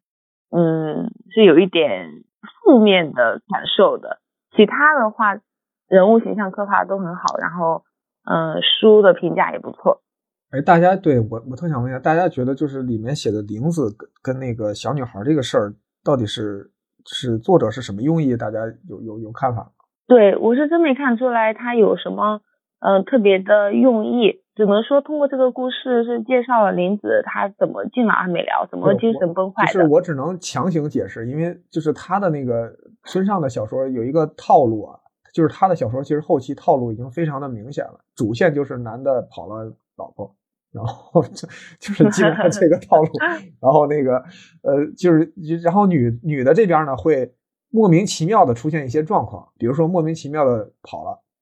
然后莫名其妙的就呃怎么样了，然后就不能说话了。就在那个 E Q 八四里是那个那个那个小女孩是忽然不能说话了吧，然后还是怎么着了，然后反正就会发生一些莫名其妙的状况，对，不给不给理由，然后就是体验这种荒诞性吧，我只能这么解释了啊。然后等于在这个 对，在这个里面就是这个这个这个玲子也是忽然就她本来是弹钢琴嘛，应该是是吧？然后忽然就手指就不能动了，对，手指就不能动了，然后没有解释，也也不知道这是为啥，然后是吧？然后没有解释，然后就抑郁了，然后就那个后来受到了家庭的鼓励吧，就又后来就感觉可能渐渐恢复了，然后忽然就碰上这这么小姑娘这么一个事儿，然后然后就在这个过程中，你觉得他他似乎是想表现，说说最浅的层面讲，他似乎是想表现玲子内心还有同性恋的一面。是是这个意思吗？然后，然后他可能觉得，他可能觉得他内心 就是我，我只能很粗浅的说，就是他可能发现，哎，我我我内心原来还有同性恋的一面，我是不是这人是不是不太正常？就是他开始怀疑自己是不是不太正常，然后然后就人家同性恋也不一定不正常。我的意思是说，他开始怀疑自己是不是不正常。我不是说同性恋不正常，你懂我意思吗？就是他开始怀疑自己。重点不是别人怎么看，产生自上自我怀疑，他开始自我怀疑了。对他觉得他传统的觉得，要么你就是异性恋，他可能一直都觉得我就是个异性恋嘛，很正常，我都结婚了，对不对？然后我在过去跟这个这个男人的交往中，也没有觉得任何困难或者任何觉得呃任何觉得勉强没有，我都觉得很顺畅。然后忽然发现，哎，一个十三岁的小女孩居然能这个，嗯，我有一点不同的一些呃想法啊，就是说，首先呃刚刚讲到她突然不能够弹钢琴了。这个问题我不知道是不是因为我动漫看多了还是怎样，我觉得是一个非常顺理成章的事情。可能，嗯，这个有可能我往大的讲，就是说，呃，中日之间对于啊心因性疾病，就是说精神类的疾病的一些认知可能是不一样的。因为我看很多那个呃动漫里面，包括那个《四月是你的谎言》，我不知道几位看不看动漫啊？一个比较经典的一个动漫，也是那个男主。男主他是弹钢琴，是属于天才级的那种少年，然后因为要参加各种比赛，然后压力非常大，然后周围对他的期待也是非常的大，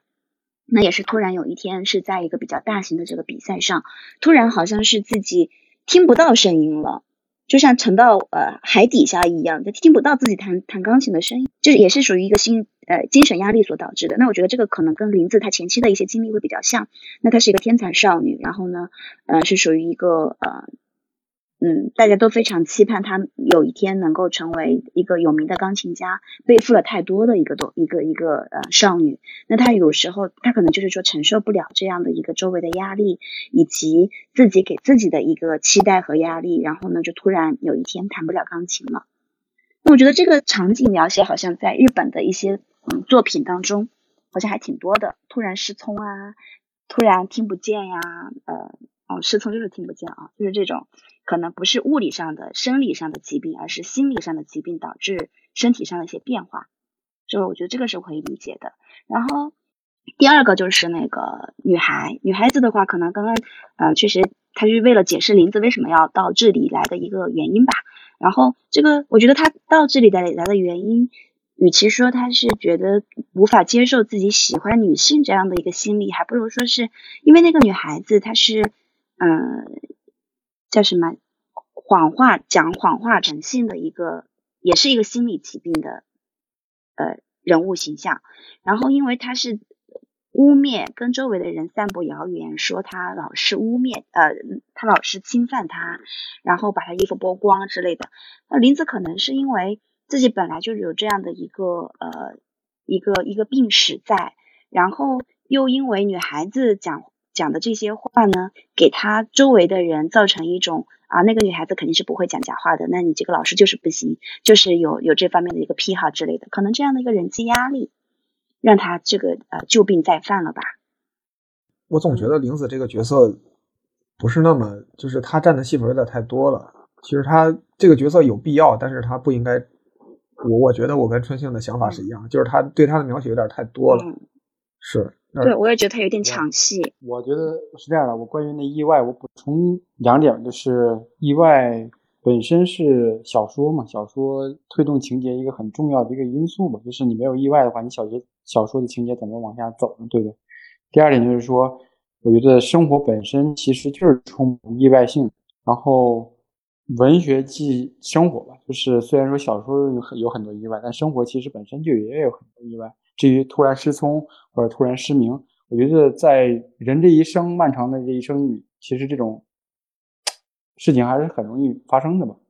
之所以我们现在可能没有感觉到，可能就是因为精力还尚浅，真的是精力尚浅。随着我们的一些生活经历的增长，也将来我们真的也会独自面对一些事情，就是关于意外。然后至于对于玲子的看法，其实我。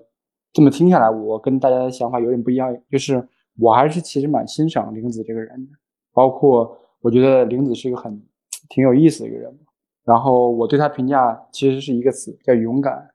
跟你们的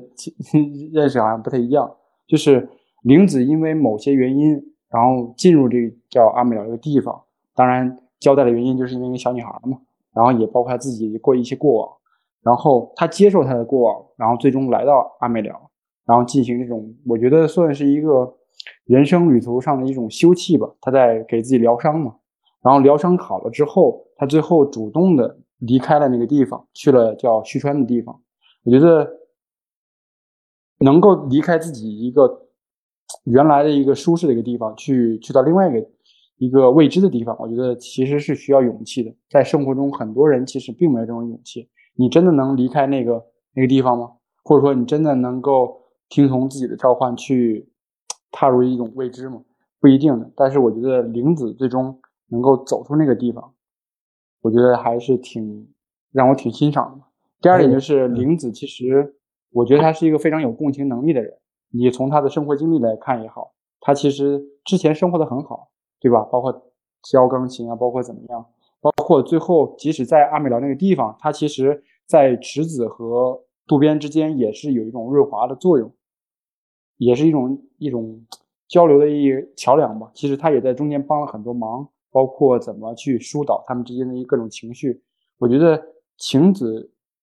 在某一方面嘛，其实是一个很有情商的一个人。嗯，我刚刚还翻这本书的时候，看到了最后，相当于是玲子给那个渡边写信嘛。其实他一直在鼓励渡边，怎么能够从直子这段感情或者这段失意中走出来，尽量的去扑向自己的新的生活。我觉得他的出发点是非常好的，他也真的把渡边做当做一个很好的朋友，或者说把直子也当成一个很好的朋友。我觉得这样的人。尽管他过去有很多经历，尽管他有些方面可能不被主流社会所接受吧，但是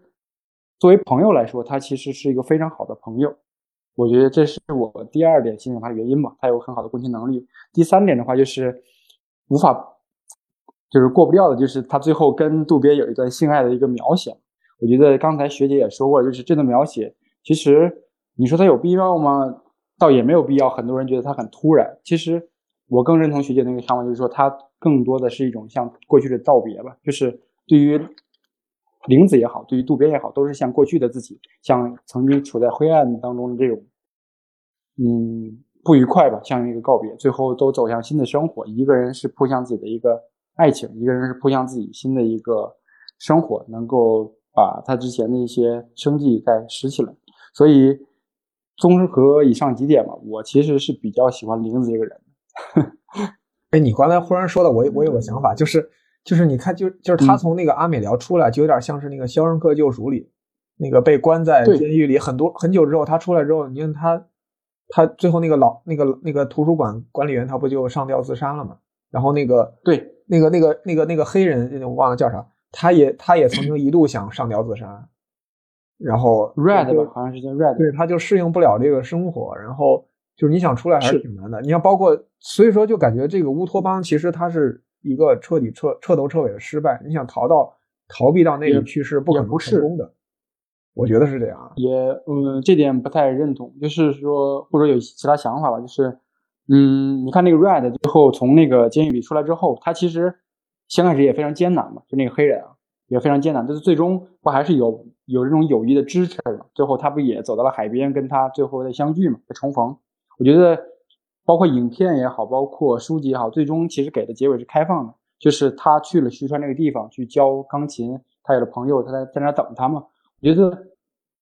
嗯，最终结尾当然未来是未知的，就也没有人能够猜到他到底是在那个生活里能不能如意，能不能继续生活下去。但是我觉得起码是充满希望的，而且他非常勇敢的去追寻这种希望。这是让我感到很感动的一个地方。哎，所以以后那个村上春树要写一本《挪威的森林》续集，就应该叫《玲子走后怎样 》。所有人都关心玲子走了，没有人关心玲子走后怎样。嗯，其实我觉得那个呃，把这个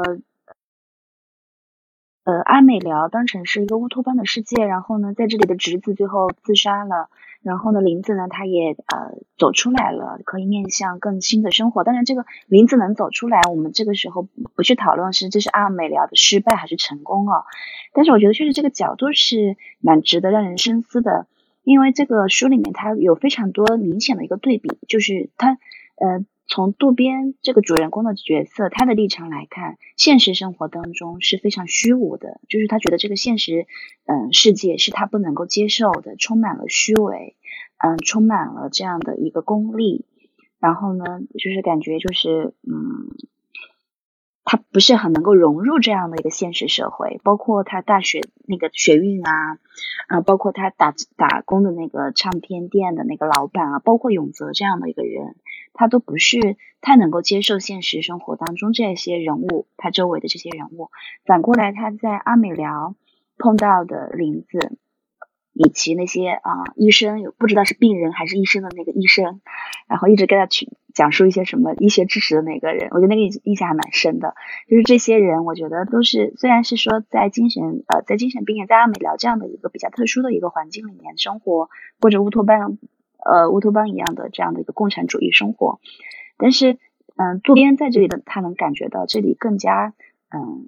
接近于自己心目当中的一个真实世界，所以就是真实世界反过来不真实，不真实的世界呢反过来真实。我觉得这样的一个对比其实是冲突性蛮强的，是很有看头的。然后刚刚解释的这个角度就是说，嗯，林子他走出来，呃，回到了现实生活，可能我觉得这个嗯确实是有一个比较大的一个象征意义。人还是不能够只是活在自己一些理想的生活当中，还是要走出来，才是一个。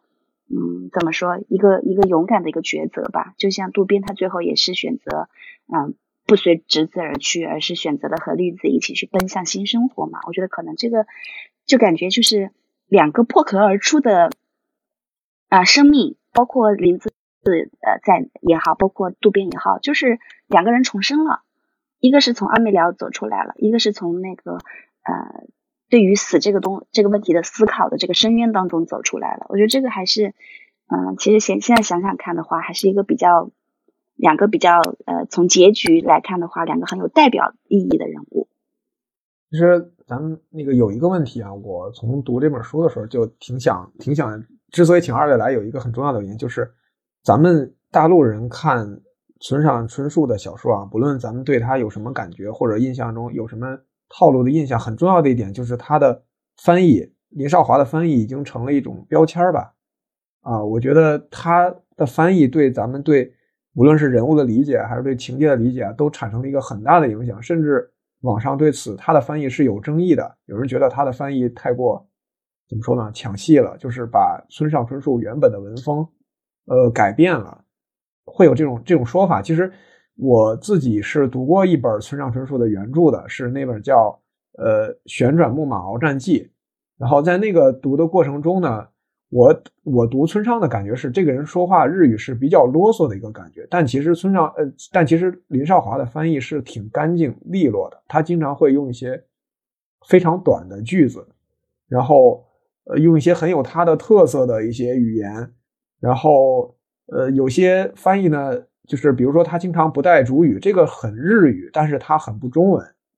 呃，可能大家对很多人对这个持不同的意见吧。有人觉得他翻译的不好，所以后面曾经也出现过其他人翻译的版本。呃，我想知道二位应该都是中文版和日文版都看了对吧？嗯，我日文版我瞄了一眼，我中文版瞄了一眼。啊，你看过那个林少华的其他翻译吧？看过吗？呃，我我其实都看过中文版，我也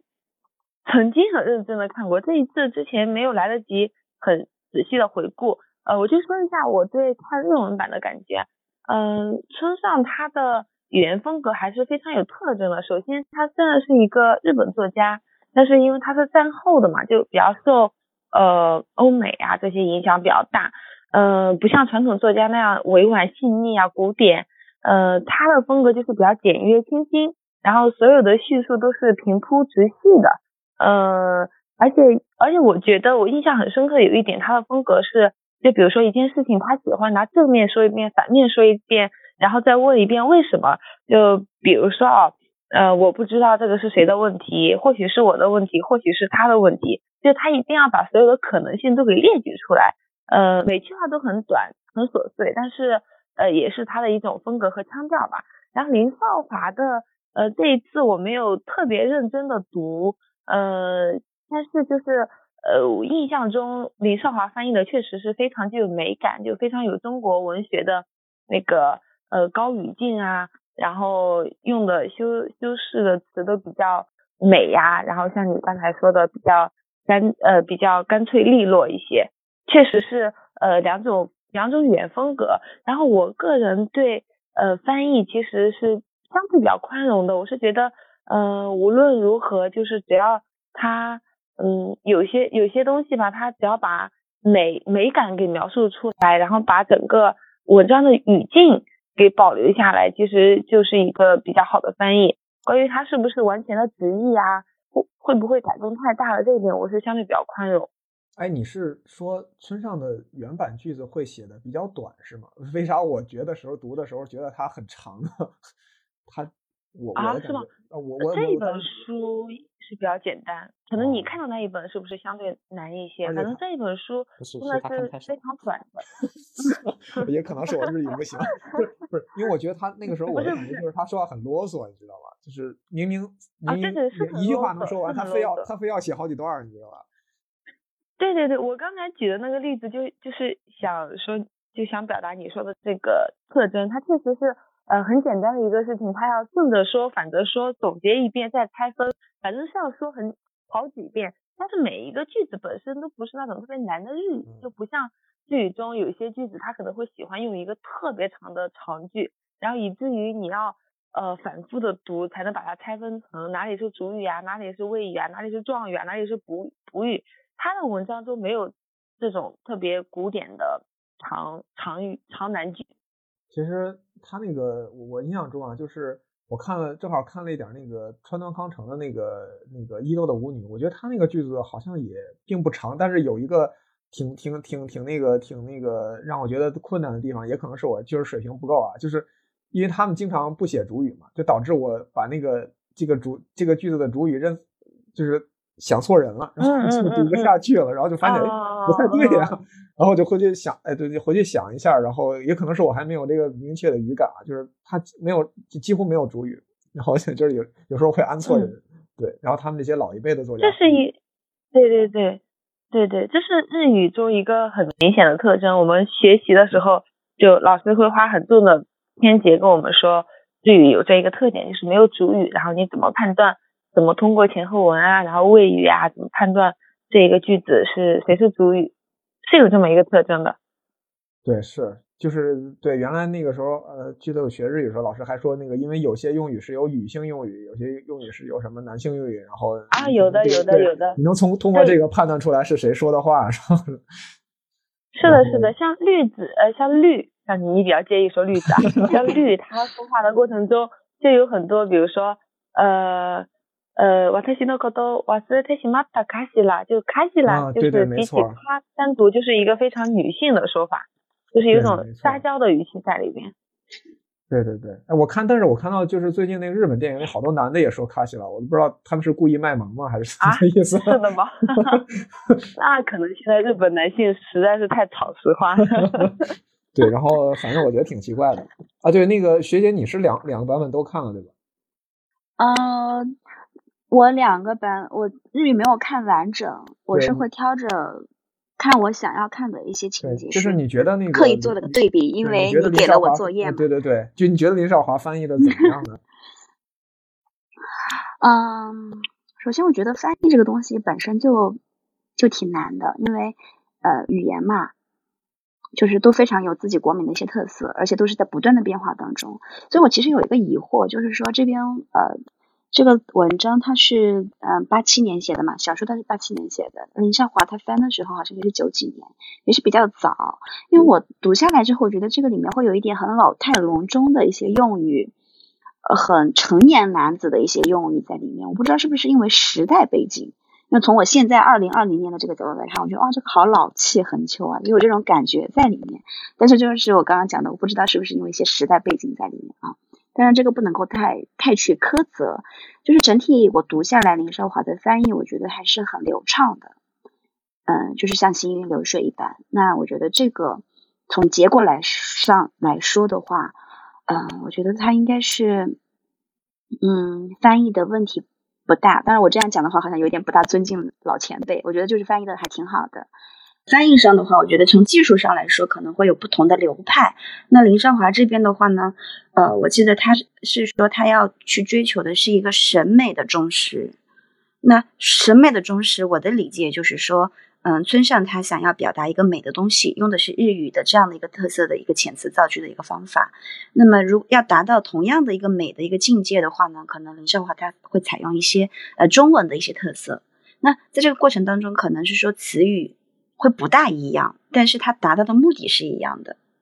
那反过来，我看有一些批判林少华翻译的啊一些，嗯，比如说像施小伟，他讲他的这个原则是说。一比一的复原，那是什么意思？他说他的那个翻译家最高的境界不是说要自己把自己的风格放在里面，而是要嗯等比例的去还原，包括一些句子呀，包括一些行文遣词造句的一些呃风格呀，就是他可能更加抠嗯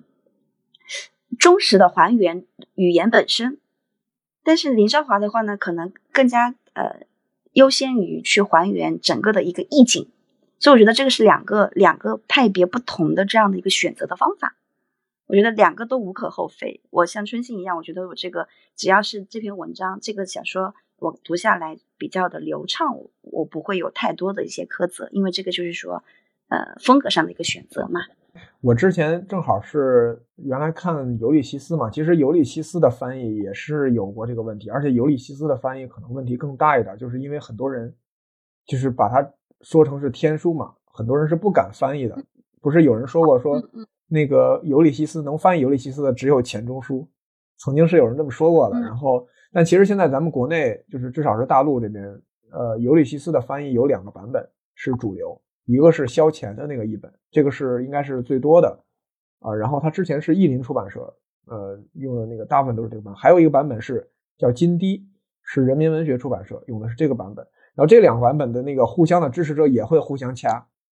而甚至这两个人之间是有恩怨的，就是，呃，他们俩曾经是因为就是呃翻译的问题出过一点恩怨，在那个八就是最开始翻译这本书的时候，所以还有点问题啊，就是纠缠个人个有的个人的那个一些纠缠，然后还有一些这个不同的支持者对他的纠缠，然后至少。呃，萧乾这个版本啊，当时我是没读完，我读了很多次都没读完啊。但但是我我觉得我没读完的原因不是因为萧乾的译本的问题啊。然后，然后，但是我读金堤这个版本，我是终于把这本《尤利西斯》给看完了。然后，金堤在阐述他的翻译的时候，我至少觉得他有一个观点很重要，就是说他觉得为什么要翻译《尤利西斯》西斯呢？就是因为很多人觉得《尤利西斯》他是用英语写的，他把英语的很多可能性都挖掘了，用其他语言是。就是你是不能够翻译过来的，甚至觉得这本书就不能翻译。然后呢，他是想说，他说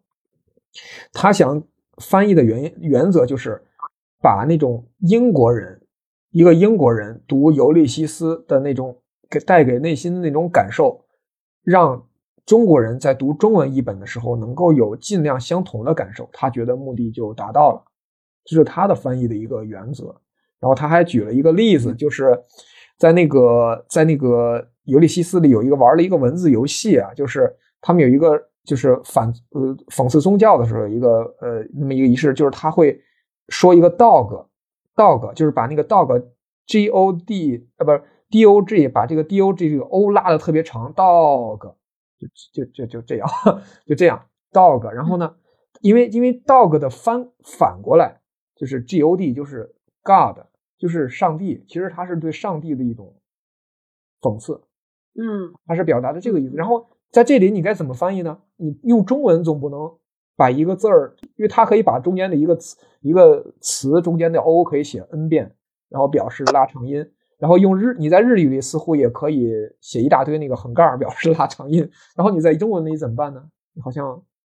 没有办法，中文你也不能把汉字给拆了，然后。就这块翻译怎么翻译呢？而且它还要你还要体现出来一种它是对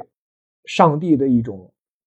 这个讽刺，你同时还要表现出这个就很难的一个翻译。它最后是怎么处理呢？他也是经过了几次修改，然后而且还听了读者的意见，最后把这个翻译成了“诸乎天”，就是天主 God，他翻译成了天主，然后把这个倒过来变成了“诸天”，“诸”呢就变成了那个呃。动物的这个“猪”，然后中间这个拉长音呢，用的是“乎”，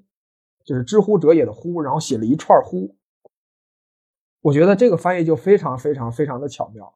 然后我不知道萧乾那个译本是怎么翻译的，至少我觉得在这处翻译上几乎是绝了，你几乎找不到比这个更好的处理办法了。然后既表现了这个拉长音的这个效果，同时还把这个他的那个对那个是更深层次的这种讽刺表现出来了。啊，我我就是想说说这个，因为因为这个这个这处翻译我真的觉得特别的绝妙。然后就是我觉得可能翻译的最终最高境界可能也就也就是这样了吧。就是我觉得一个呃那个那个很很很有意思的地方，就是说不论我的感觉就是不论那个喜欢哪种翻译吧，我觉得最终的翻译的目的就是想说的，因为语言这个东西也是其实就是唤起大家内心的一种感受。如果不同的语言能够这个唤起同样的感受，我觉得那个目的确实就是就是达到了啊。然后，当然我还是不能原谅那个 那个刘少华把小林绿翻译成了小林绿子这种行为，对我我觉得这是原则问题，我不可接受，这是我绝不可接受。所以我我我知道这个事实之后，非常的震惊。然后对，然后我最后最后呃。大家其实没什么感觉是吧？好像只有我很在意这件事儿是吧？绿，嗯，可能就是为了套节奏吧。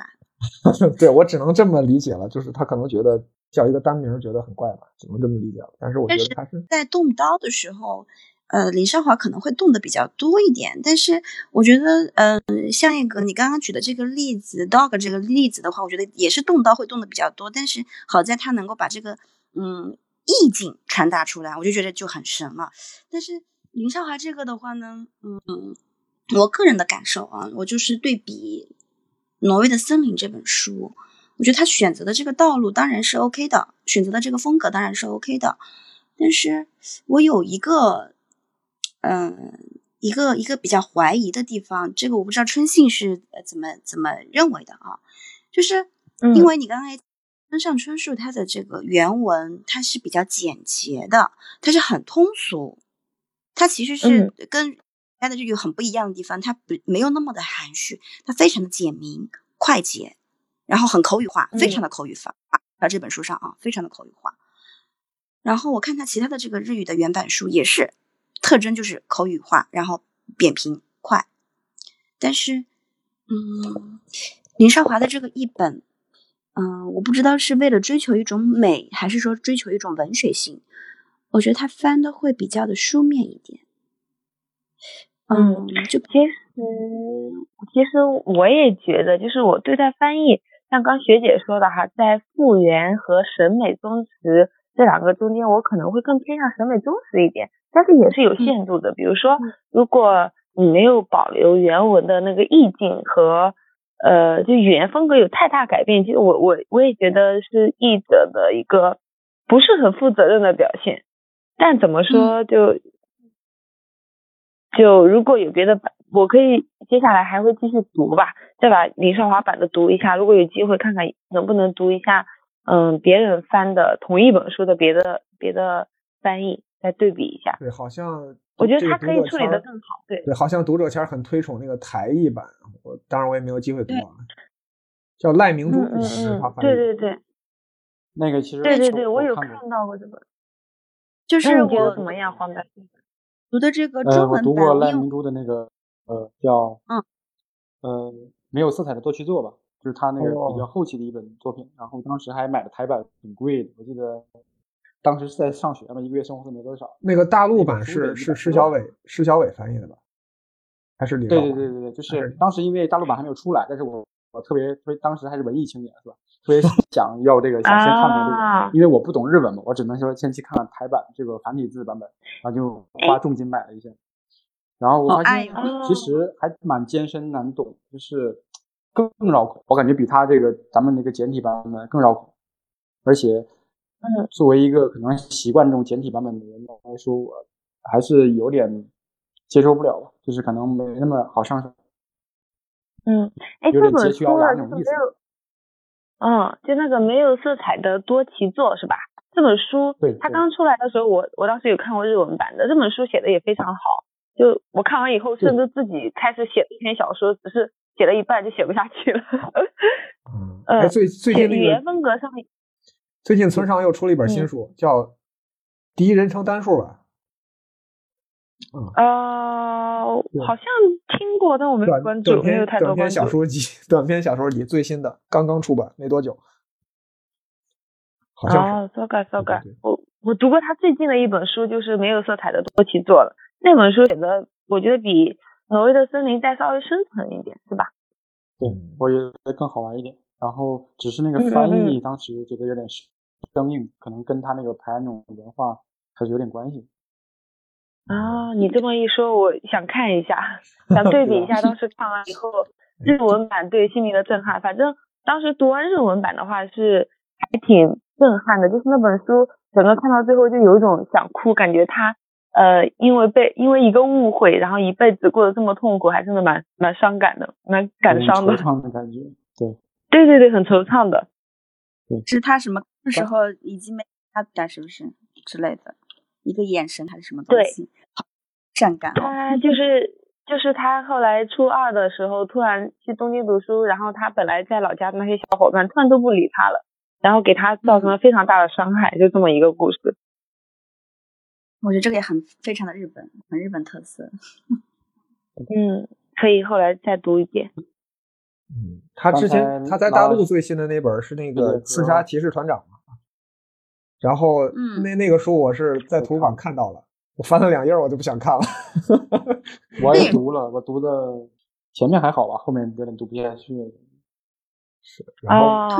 这本书上下部嘛，现在我手头还有，对上下部我现在手头都有。我是为了看一下施小伟他的语言风格跟林少华有什么不一样，然后把他带在身边的，但是。但是不好意思，我最近有点忙，还没有空看。刺杀骑士团长就是林少华翻译的，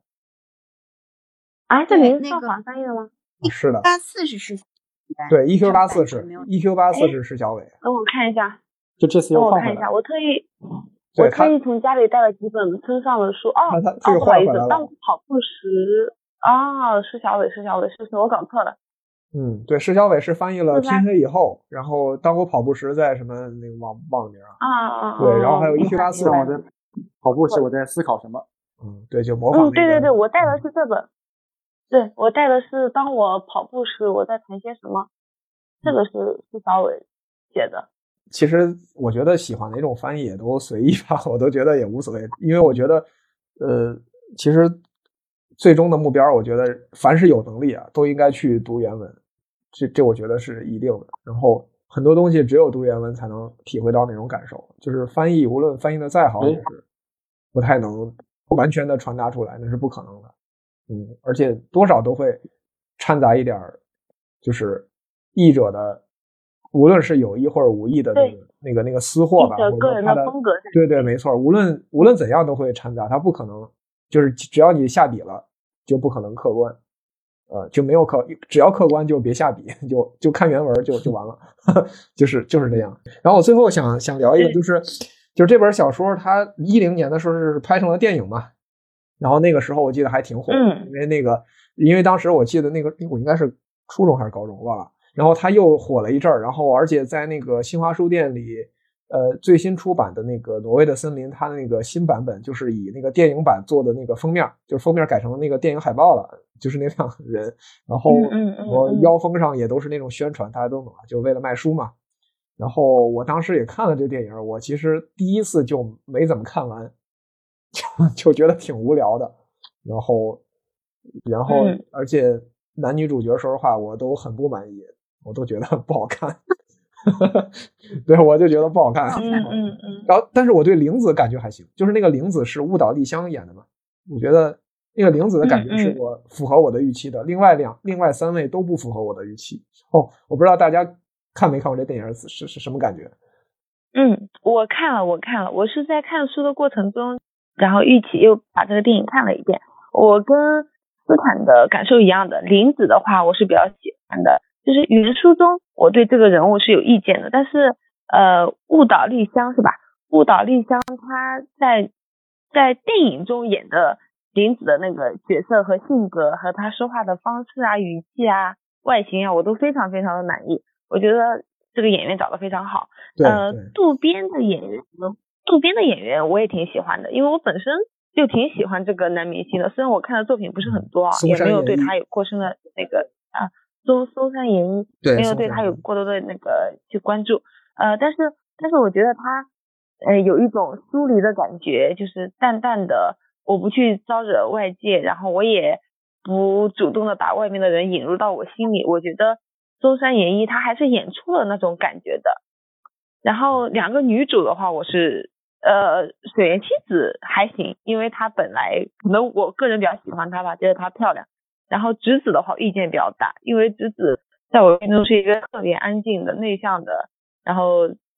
沉内敛的这样一个形象。然后呃菊田凛子她这个演员演出来的呃有一种太太成熟的女性，就是就是最大的其实最大的问题就是那个。呃，侄子本来应该只有十九二十岁，但是那个菊池凛子就感觉是一个四三四十岁的感觉，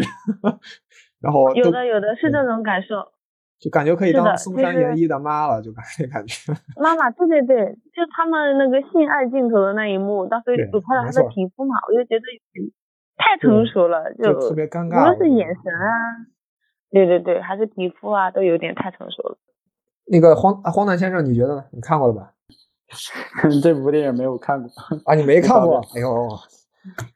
啊，没看就没看过。我说了嘛，不值得看不多。我说实话，这电影不值得看，我觉得挺失望的。我真的真的挺失望的。你你觉得，如果说那个挑那个，如果给你换可以换一个演员的话，你觉得侄子让谁演比较好？或者说你觉得你不喜欢的角色？哎呀，我我对明星都不太了解，但是我想象中的应该是一个很年轻、很消瘦这样的一个形象。我脑子里有有这么一个印象，但是我却说不出来。有这么一个印象，我不能对比到哪个演员身上去。我觉得这个呃电影，这个就不应该拍成电影。你拍成电影的话，我觉得所有的世界都崩塌了。所以的话，我觉得我我是反对把它拍成电影。哎，其实假如有一天他要拍中国版的，你觉得中国哪位女明星能够胜任这几个角色呀？我觉得这挺有意思。中文版。真有可能，真有可能。我觉得现在的趋势就是咱们把很多国外的电影翻拍嘛，而且《挪威森林》这么火，对吧？将来真的有可能会。我跟你说，中中国的女演员，说句得罪人的话，就是长得都一样，没啥区分度，算了。你你一会儿 我一个也想不起来。我我我后来想了想，因为我我是觉得，我是特别想让那个苍井优演侄子，尤其是他后来变瘦了之后，就特别合适。你这么一说，有点那个氛围在，但是苍井优年纪还是稍微大了点。不不，你让他年轻的，就是让他年轻那个时候特瘦的时候演。嗯，苍井优那个氛围还是有的。然后，然后绿子呢？我就是绿啊，不能不能说绿子。绿，我我后来想了想，我特别想让那个那个谁，那个叫那个呃，忽然给忘了叫什么，就是那个《交响情人梦》的那个女主角叫啥来着？嗯。交响情人梦的女主角是谁呀？我都忘了，我都对不上号。呃，交响情人梦，我那个谁，呃，叫什么来着？我查一 下。就是上野树里，对，上野树里。啊，上野树里，对对对，上野树里很适合演，就是很活泼的。树里挺知性的，很活泼，是知性是吗？反正对我看过他那个家族的形式吧，我记得我少见的看过他的作品，我觉得挺拍挺好啊。我是挺喜欢商野树里这个商野树里的，然后对我是觉得那个感觉挺挺对。虽然呃，可能他要是再瘦一点会更好一点，但是但不是他瘦一点会再适合那个不是他再瘦一点会适合那个角色。我是觉得他这个他本身这个状态是对的，但是他就是绿子这个角色可能会。和侄子好像也是绿这个角色和侄这个侄子这个角色好像都是很瘦的那么一个那个感觉，好像是。你要知道他们都是小孩小女孩啊。那上野树里你现在看到的状态，起码都是不不，你看 上野树里年轻时候照片都是婴儿肥的那个。真的吧？真的。反正如果如果翻拍的话，肯定希望找一个年轻一点的演员，就是年纪大的他再演不出来那种感觉。嗯，是。我我是觉得林子还行，其他的确实这电影当时口碑确实也不怎么样，真的这口口碑确实也不怎么样。哎，成，咱们我觉得讨论的挺充分的。最后我我特别想分享一段啊，就是那个就是我刚才我这个版本那个大家封面上那段宣传语还还还不够，他在这个封的那个乐口，就是就是那个封面卷起来的那个地方，乐口那儿还有一段更夸张的宣传语，我给大家念一念。我觉得，我觉得尤其有一句话，简直就是就是就是就是那个编辑简直就是绝了，你知道吗？他，我我从头念一下，他是这么写的，他说。汉堡机场，一曲忧郁的挪威的森林，复苏了主人公渡边伤感的二十岁记忆。娴静腼腆、多愁善感的侄子，是他动情倾心的女孩。那缠绵的病况，如水的柔情，甚至在他花时香消之后，注意这用词儿啊，仍令他无时或忘。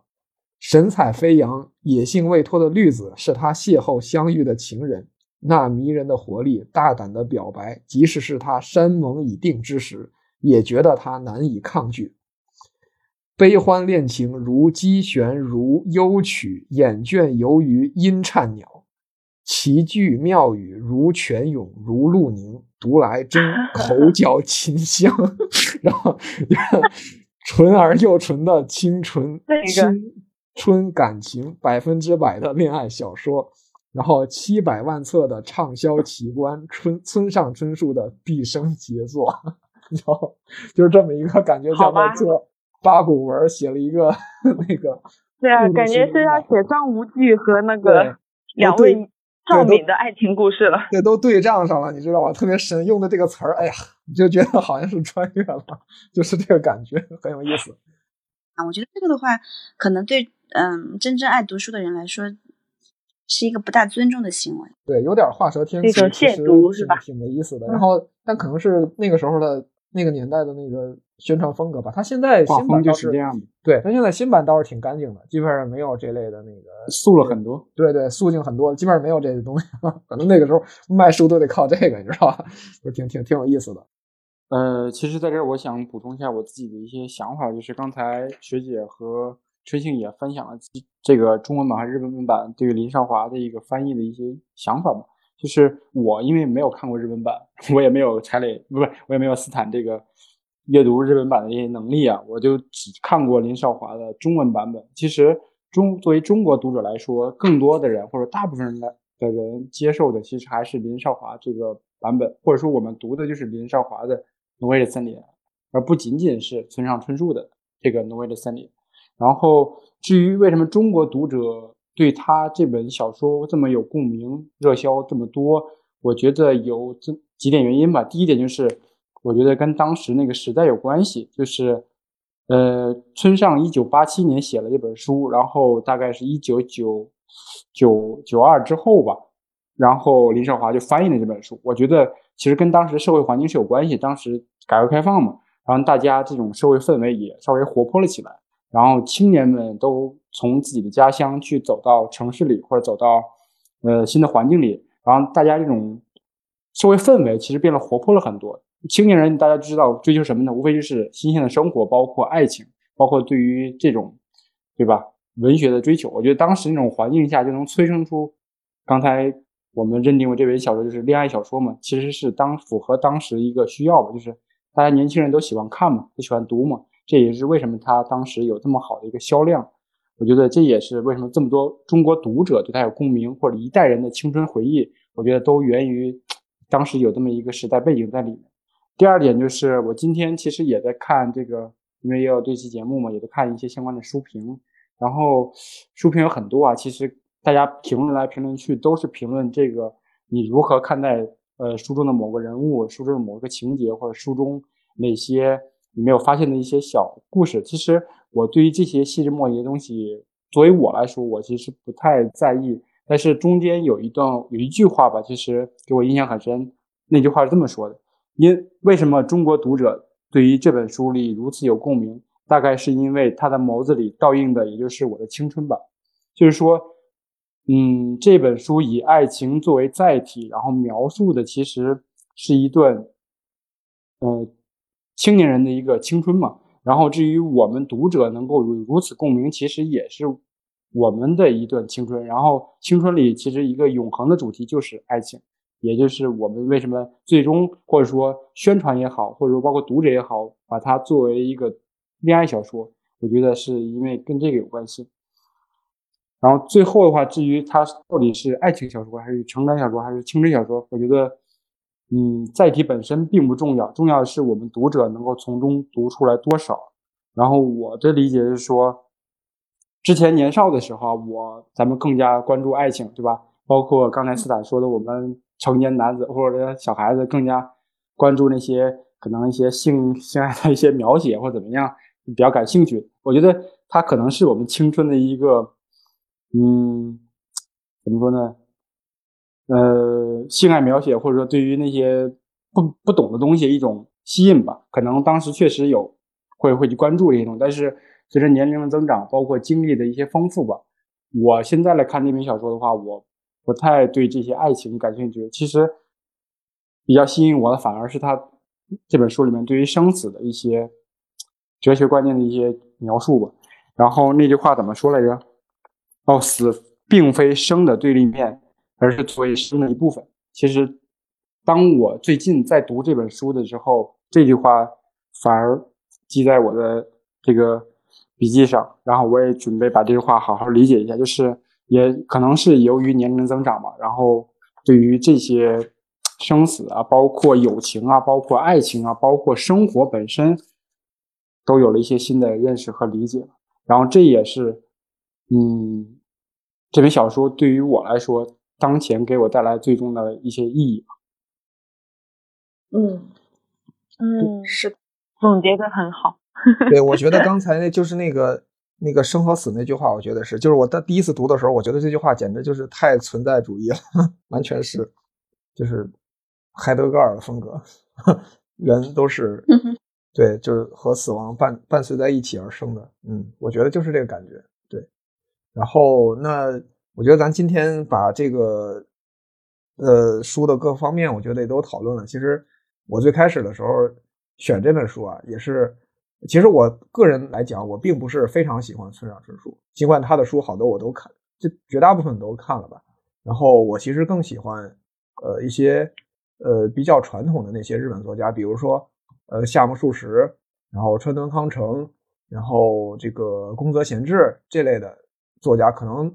呃呃有些作家可能还挺小众的，读的人还不太多。然后，但是我选这个，一个是觉得。从节目上吧，大家毕竟村上春树的读者还是受众还是多的。第二个就是，呃，可能读起来没有那么多的时代代沟，像很多日日本那些早一些的作品，可能有些东西我们是不是那么能理解的？就像我们读鲁迅的作品一样，有些东西是不太能理解的。然后可能理解也是比较肤浅的那种理解，或者比较程式化的那种套用一些。官方的说法呀，或者一些评论家的说法呀，去理解它。但是真正有多少这个切身的体会，我觉得可能是比较难。但是村上的东西，至少在这方面，我觉得，呃，可能跟我们的生活距离会短一些。然后我们能更这个更不但是讨论这个作品本身吧，也能够对自己的呃生活或者对自己对这个世界的看法呀，对和人之间的看法呀。有一些更不同的这个思考，从不同的角度，从不同人的这个观点去思考这个问题，我觉得咱们今天的目的就达到了。至于说村上春树何时能得诺贝尔奖，我的我的观点是他他永远也得不了。虽然我觉得诺贝尔奖并不是什么了不起的奖，说实话，但是我觉得在这一点上，诺贝尔奖是做对了，他应该是得不了了。如果他得了的话，他。我觉得也是一件挺神奇的事儿，因为日本有很多作家，就水平来讲是比他高很多的，但是都没有得。然后，所以我觉得如果他得了的话，也是一件挺奇怪的事儿，也是一件可能有点呃不太公平的事吧。我是这么觉得。然后，我觉得今天的节目可能就咱们就到这儿了。然后，呃，另外我觉得今天很特殊的一点，就是因为今天录制的时间是二零二零年十二月三十一日。然后我觉得是一个挺特殊的日子，因为往常这个点儿可能，呃，大家在以不同的方式跟家人或者跟朋友一起这个度过这一年。然后我们今天以这种方式，很特别的度过这一年。我首先很感谢大家吧，能抽出这个时间响应我这个点子，然后也呃没有对大家也没有任何酬劳，然后纯粹大家出于兴趣，然后能够因为一本书。然后聚在一起，我认为这是一件非常有趣的事情，也非常非常好的事情吧。我真的特别感谢大家，然后然后希望我们以后在未来还能有呃机会再读一些其他的作品，然后大家可以如果随时有好的点子，大家可都可以提出来，觉得呃我们未来可以再继续继续讨论。然后我们今天的节目就到这儿了，然后感谢大家，然后再见，拜拜。好的，谢谢。哦，祝大家新年快乐！对，祝大家新年快乐！对，祝大家新年快乐！好，拜拜，大家新年快乐！哎呀，好，拜拜，这么冷淡就要拜拜，拜拜，拜拜。不不不是，最后没有什么大家，我们不也得说两句吗？你这直接结束了，你这是？啊，就结束了，那结束了吧？好了，结束了。没有没有，节目可以节目可以结束了，但是咱们聊天，我觉得对对这个是。对对对，还得。